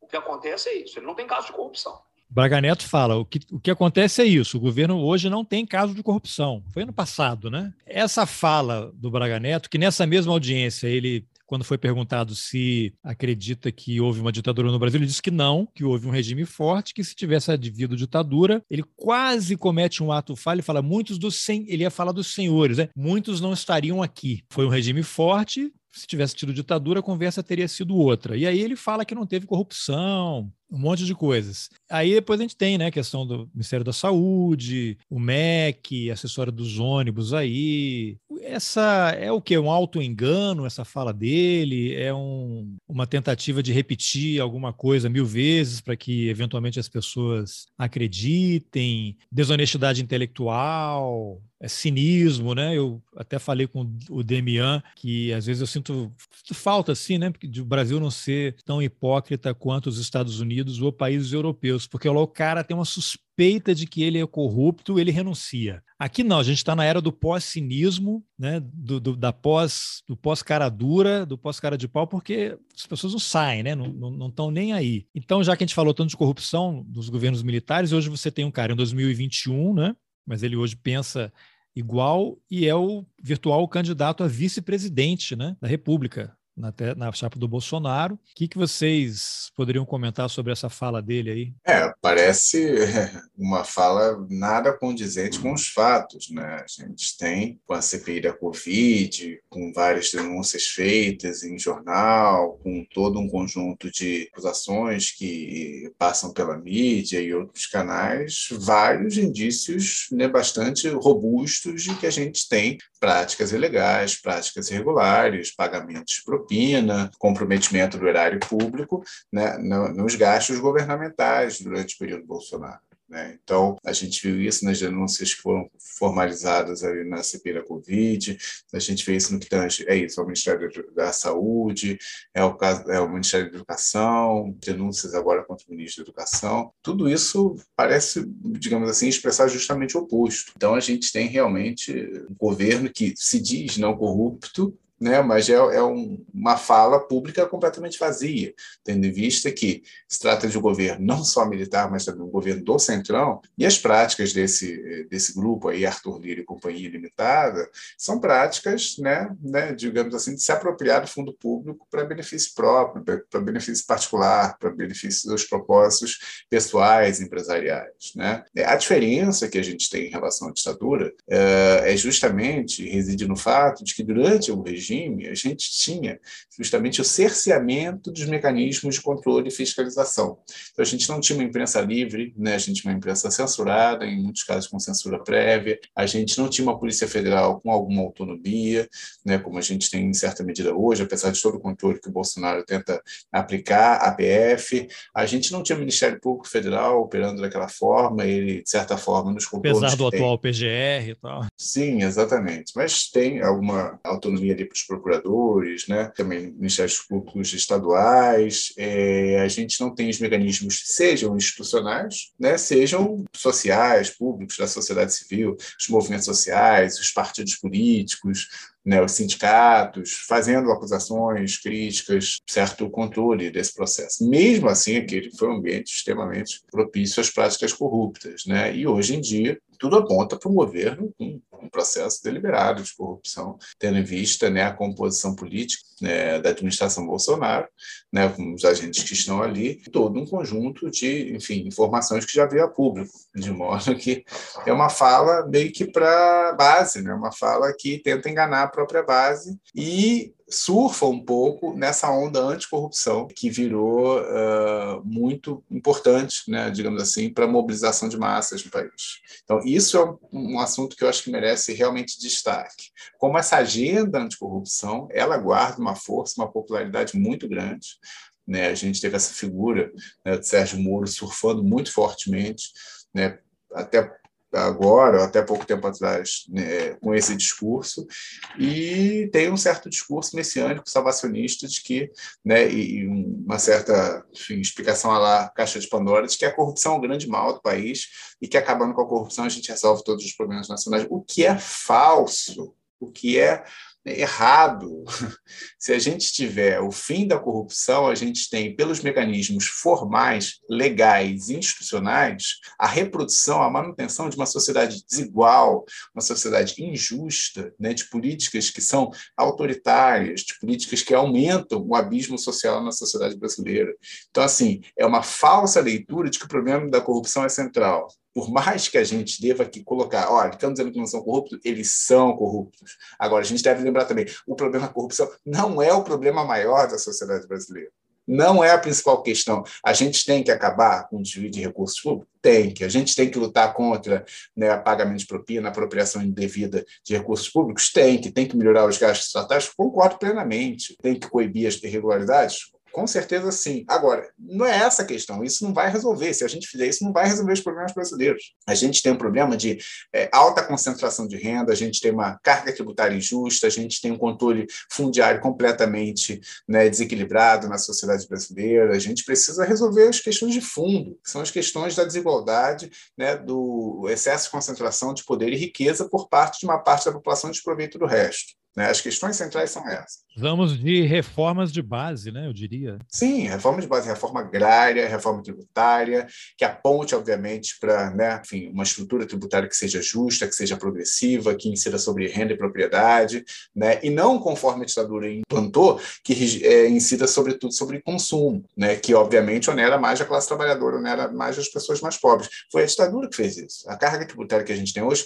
ela remete muito às é, reformulações feitas no PAEG, no primeiro governo da ditadura, o governo Castelo Branco. Né? Então, ele, ele vai criar o ICM e o IPI, né? um é, Imposto sobre Circulação de Mercadorias e o Imposto sobre Produtos Industrializados, que vão incidir sobre consumo. E hoje, qual é né? é a grande briga para a reforma tributária? É o ICMS? Sim, exatamente, que é um imposto criado ali durante o primeiro governo da ditadura. A gente vai ter criação durante a ditadura também das poupanças compulsórias, ou melhor, FGTS, IPI, é, PIS-PASEP, né? que são justamente, enfim, essas sobreonerações que a gente gente tem sobre a folha trabalhista, que é outro. É, enfim, é isso. A gente tem uma carga tributária, um sistema de impostos completamente injusto, né, que incide sobre consumo e sobre folha salarial, o que faz né, as pessoas é, enfim, terem muitos gastos, gera uma estrutura tributária né, regressiva, ou melhor, onde os que ganham menos pagam mais impostos, e também né, dificulta as empresas empregarem mais força de trabalho, tendo em vista que é caro empregar força de trabalho. A gente deveria desonerar a folha, a gente deveria desonerar o consumo e ampliar né, a tributação uh, sobre propriedade, sobre renda, se a gente quer construir uma sociedade justa, mais equilibrada, mais igualitária, né, mais próxima de uma justiça social. Então, para mim, é muito importante assim, sim, a corrupção foi um antro de, é, de ditadura, sim, a gente tem um governo hoje corrupto. Agora, a questão da corrupção não é a fundamental né, que a gente deve se presidir, no meu entendimento. As questões fundamentais, numa perspectiva progressista né, da realidade é justamente verificar né, as questões atinentes à desigualdade social né, e à redução né, é, da concentração de renda, né, dos equilíbrios que marcam a nossa sociedade pós-escravista e altamente concentradora de renda né, de poder e riqueza. Então, Rafael, vou pedir para você fazer as, as, suas considerações, mas só acrescentando, assim, que aí é a pergunta final para vocês na mesma área, depois a gente volta para o Pedro. Qual vai ser o legado desse governo altamente militarizado para o Brasil? O anterior, da ditadura, a gente já sabe, apesar de muita gente não querer acreditar. A inflação está aí descontrolada, os casos de corrupção todo dia aparecem, ocupação de cargos, Então, no fim do ano, não sabemos se o Bolsonaro será reeleito com o Braga Neto de vice ou se é o Braga Neto de presidente e o Bolsonaro de vice de fato. Né? Qual é o legado dessa nova geração de militares aí para a sociedade brasileira. Só acrescentar um outro elemento em relação à fala do Braga Neto, né, de que nesse governo não há corrupção, eu acho que deve ser ainda mais problematizado e discutido a relação umbilical que a família Bolsonaro tem com as milícias. É, milícias essas que o Braga Neto, enquanto interventor do Rio de Janeiro, pouco combateu, né, mais protegeu do que combateu. Né? Ele ah, interventou Queiroz... e com controle de toda a inteligência. Né? Sim, Tudo que acontecia, sim. eu já falei até na conversa com o Demian, um estagiário de jornalismo com acesso às mesmas fontes que as polícias tiveram teria esclarecido isso e feito uma matéria em dois dias, talvez menos. Quem matou Marielle. Exatamente, né? Exatamente. Acho que o caso Marielle é emblemático disso e, e, e, outros casos, né? O crescimento absurdo do poder das milícias em determinadas regiões do Rio de Janeiro, né? Não só da capital, mas da região metropolitana, pelo menos, né? O caso ainda muito pouco esclarecido da morte do miliciano Adriano da Nóbrega, né? Que foi homenageado enquanto Flávio Bolsonaro era foi deputado estadual, né? Foi condecorado, né? Pelo na cadeia. Adriano estava preso cadeia, e o, o, Bolsonaro foi ao plenário, eu coloquei até o, o áudio na entrevista com o Demian, dele em plenário defendendo, disse que pela primeira vez ele acompanhou o tribunal do júri inteiro, fez uma defesa assim do, do Adriano, que estava sendo acusado injustamente pelo assassinato, porque o cara que apertou o gatilho confessou, foi inocentado e ele ficou preso, olha só. A própria figura do Queiroz, né, que ao que tudo indica vai ser candidato Vai ser deputado, é deputado, eu acho, não tem a menor dúvida. É, é, é com certeza, será eleito, né? É, os casos achadinhos, enfim. Então tem uma série de elementos que desconstroem essa frase do, do Braga Neto, né? E ele sabe disso, acho que também é tudo isso que você falou, e cinismo também, né? E sobre essa questão da corrupção na ditadura, também só para tentar amarrar um pouco as questões que vocês colocaram, né? Uh, e não me estendendo muito, mas a uh, semana passada eu fui comprar um cachorro-quente nessas bancas de rua e estava vendo um diálogo do vendedor de cachorro-quente, um rapaz jovem, inclusive, estudante talvez, e o vendedor do cachorro-quente estava dizendo que na ditadura não havia corrupção, que não tinha roubalheira, né?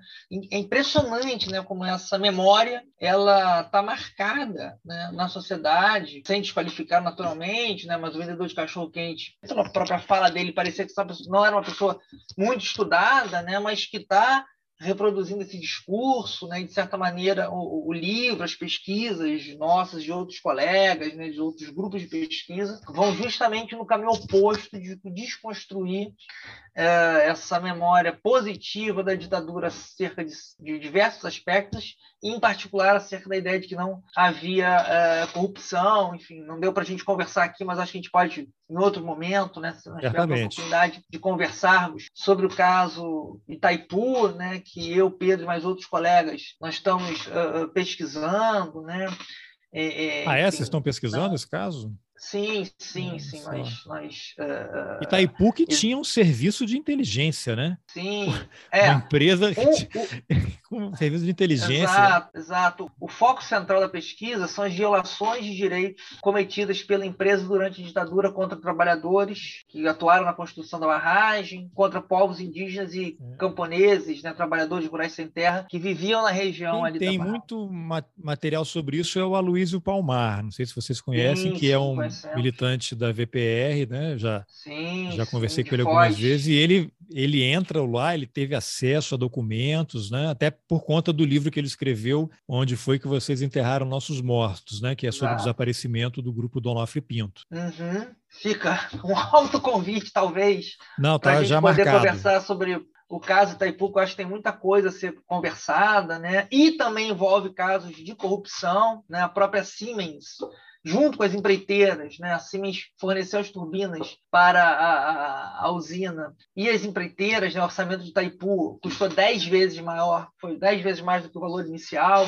Enfim, né? Itaipu é um caso é, síntese né? do que foi uh, violações de direitos e corrupção durante a ditadura. Então, acho que é importante a gente tentar avançar na desconstrução dessa memória de que, entre outras coisas, na ditadura não houve corrupção. E só para tentar responder um pouco a sua pergunta, né? embora de difícil difícil resposta, né? Eu acho que vai muito mais no voluntarismo, né? A gente espera que esse governo se encerre uh, no final do ano, né? Embora não compartilhe da ideia de que vai ser uma vitória certa, muito pelo contrário do Lula. A gente sabe que vai ser uma eleição dura e uma eleição violenta, né? O que é lamentável no entendimento que a gente vive uma democracia, mas a gente sabe o quanto essa eleição vai ser violenta. Enfim, então, tem um colega nosso, professor da UERJ, teve, o Lula teve recentemente na UERJ, na semana passada, né, no evento, e ele tentou entregar um livro para o Lula e o Lula estava com um aparato de segurança absurdo, né, o que é plenamente justificável tendo em vista que a vida dele de fato corre perigo nessas eleições. Né? Então, assim, eu Teve acho agora, legado... não sei se é um vereador ou um deputado de Minas que fez um vídeo que está aí nos jornais todos, né? Falando, ele colocando munição na, na no revólver e convidando o Lula para visitá-lo. Exato. A gente sabe que essas eleições vão ser muito difíceis, né? seja do ponto de vista político, seja do ponto de vista da própria uh, violência. Né? É, mas, enfim, acho que o legado certamente é absolutamente negativo. Embora, embora também ache que podia até ser pior. Eu acho que a incompetência desse governo também ela se faz presente no sentido até de não avançar em pautas que eram centrais, né, as questões de privatizações, embora ocorrer, ocorreram privatizações importantes, mas pelo menos eu tinha um temor de que ela fosse, elas fossem ainda mais incisivas e atingissem empresas como o Banco do Brasil e outras. Uh, então, acho que também tem um pouco da própria incompetência da figura do Paulo Guedes, que é bom, de certa maneira, para a gente, certamente. Mas acho que o legado é esse, né? A inflação está aí, né? Cada dia que a gente vai ao mercado há uma mudança de preço, algo que eu, quando era muito criança, me lembro, né? De aquelas maquininha, né, de, de remarcar, preço, preço. E de manhã, de tarde era outra coisa. Você tem quantos anos, coisa, Rafael? Eu tenho 41. Vocês são irritantemente jovens. Eu tenho 52, né? Então eu lembro. Tá, tá, você chegava lá, tentava correr na frente do cara, né? Antes dele remarcar.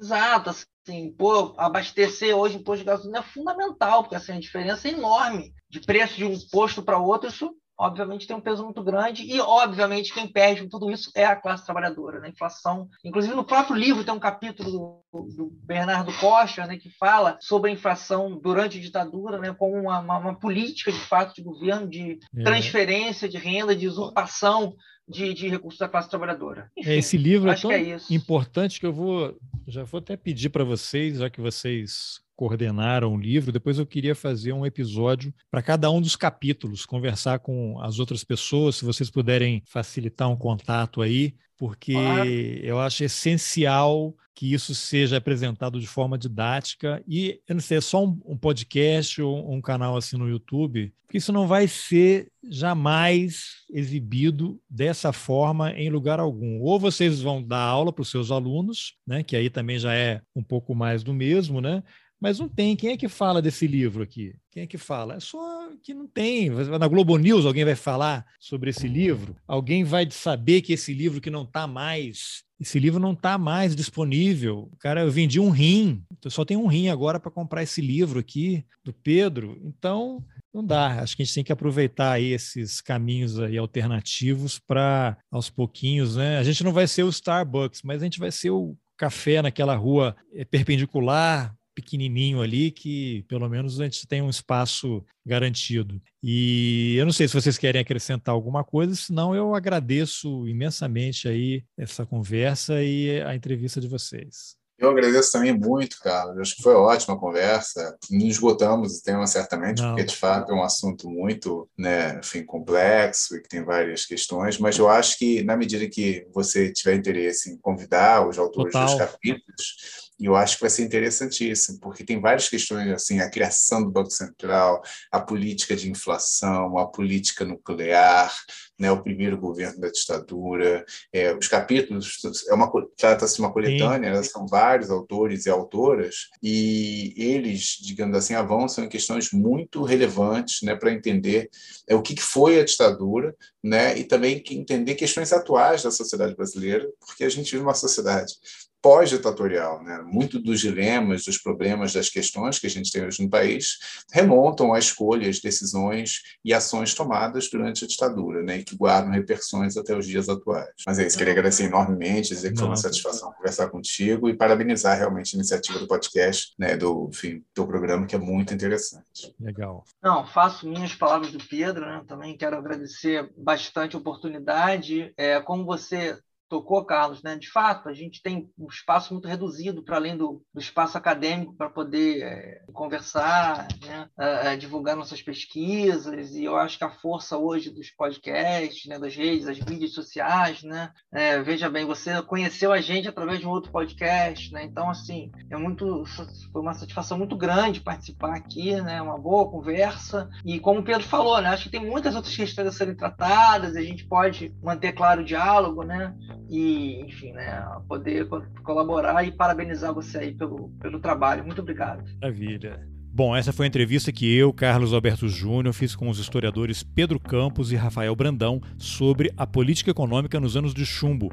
É muito importante conhecer a história para que mentiras repetidas à exaustão não acabem se tornando verdade. Se você gostou da conversa, compartilhe nas suas redes sociais, nos seus grupos de WhatsApp, mande o link por e-mail. A gente precisa cada vez mais de conhecimento para colocar esse país no rumo de novo. E se você acha importante apoiar o jornalismo independente, considere a possibilidade de contribuir com roteirices. É possível colaborar com qualquer valor pelo Pix ou pela plataforma Catarse a partir de 10 reais mensais. Os links estão nas informações do episódio. Lembrando que o Roteiristas agora tem um canal no YouTube. Entra lá, assine e compartilhe. Obrigado pela companhia e até o próximo Roteiristas. Valeu!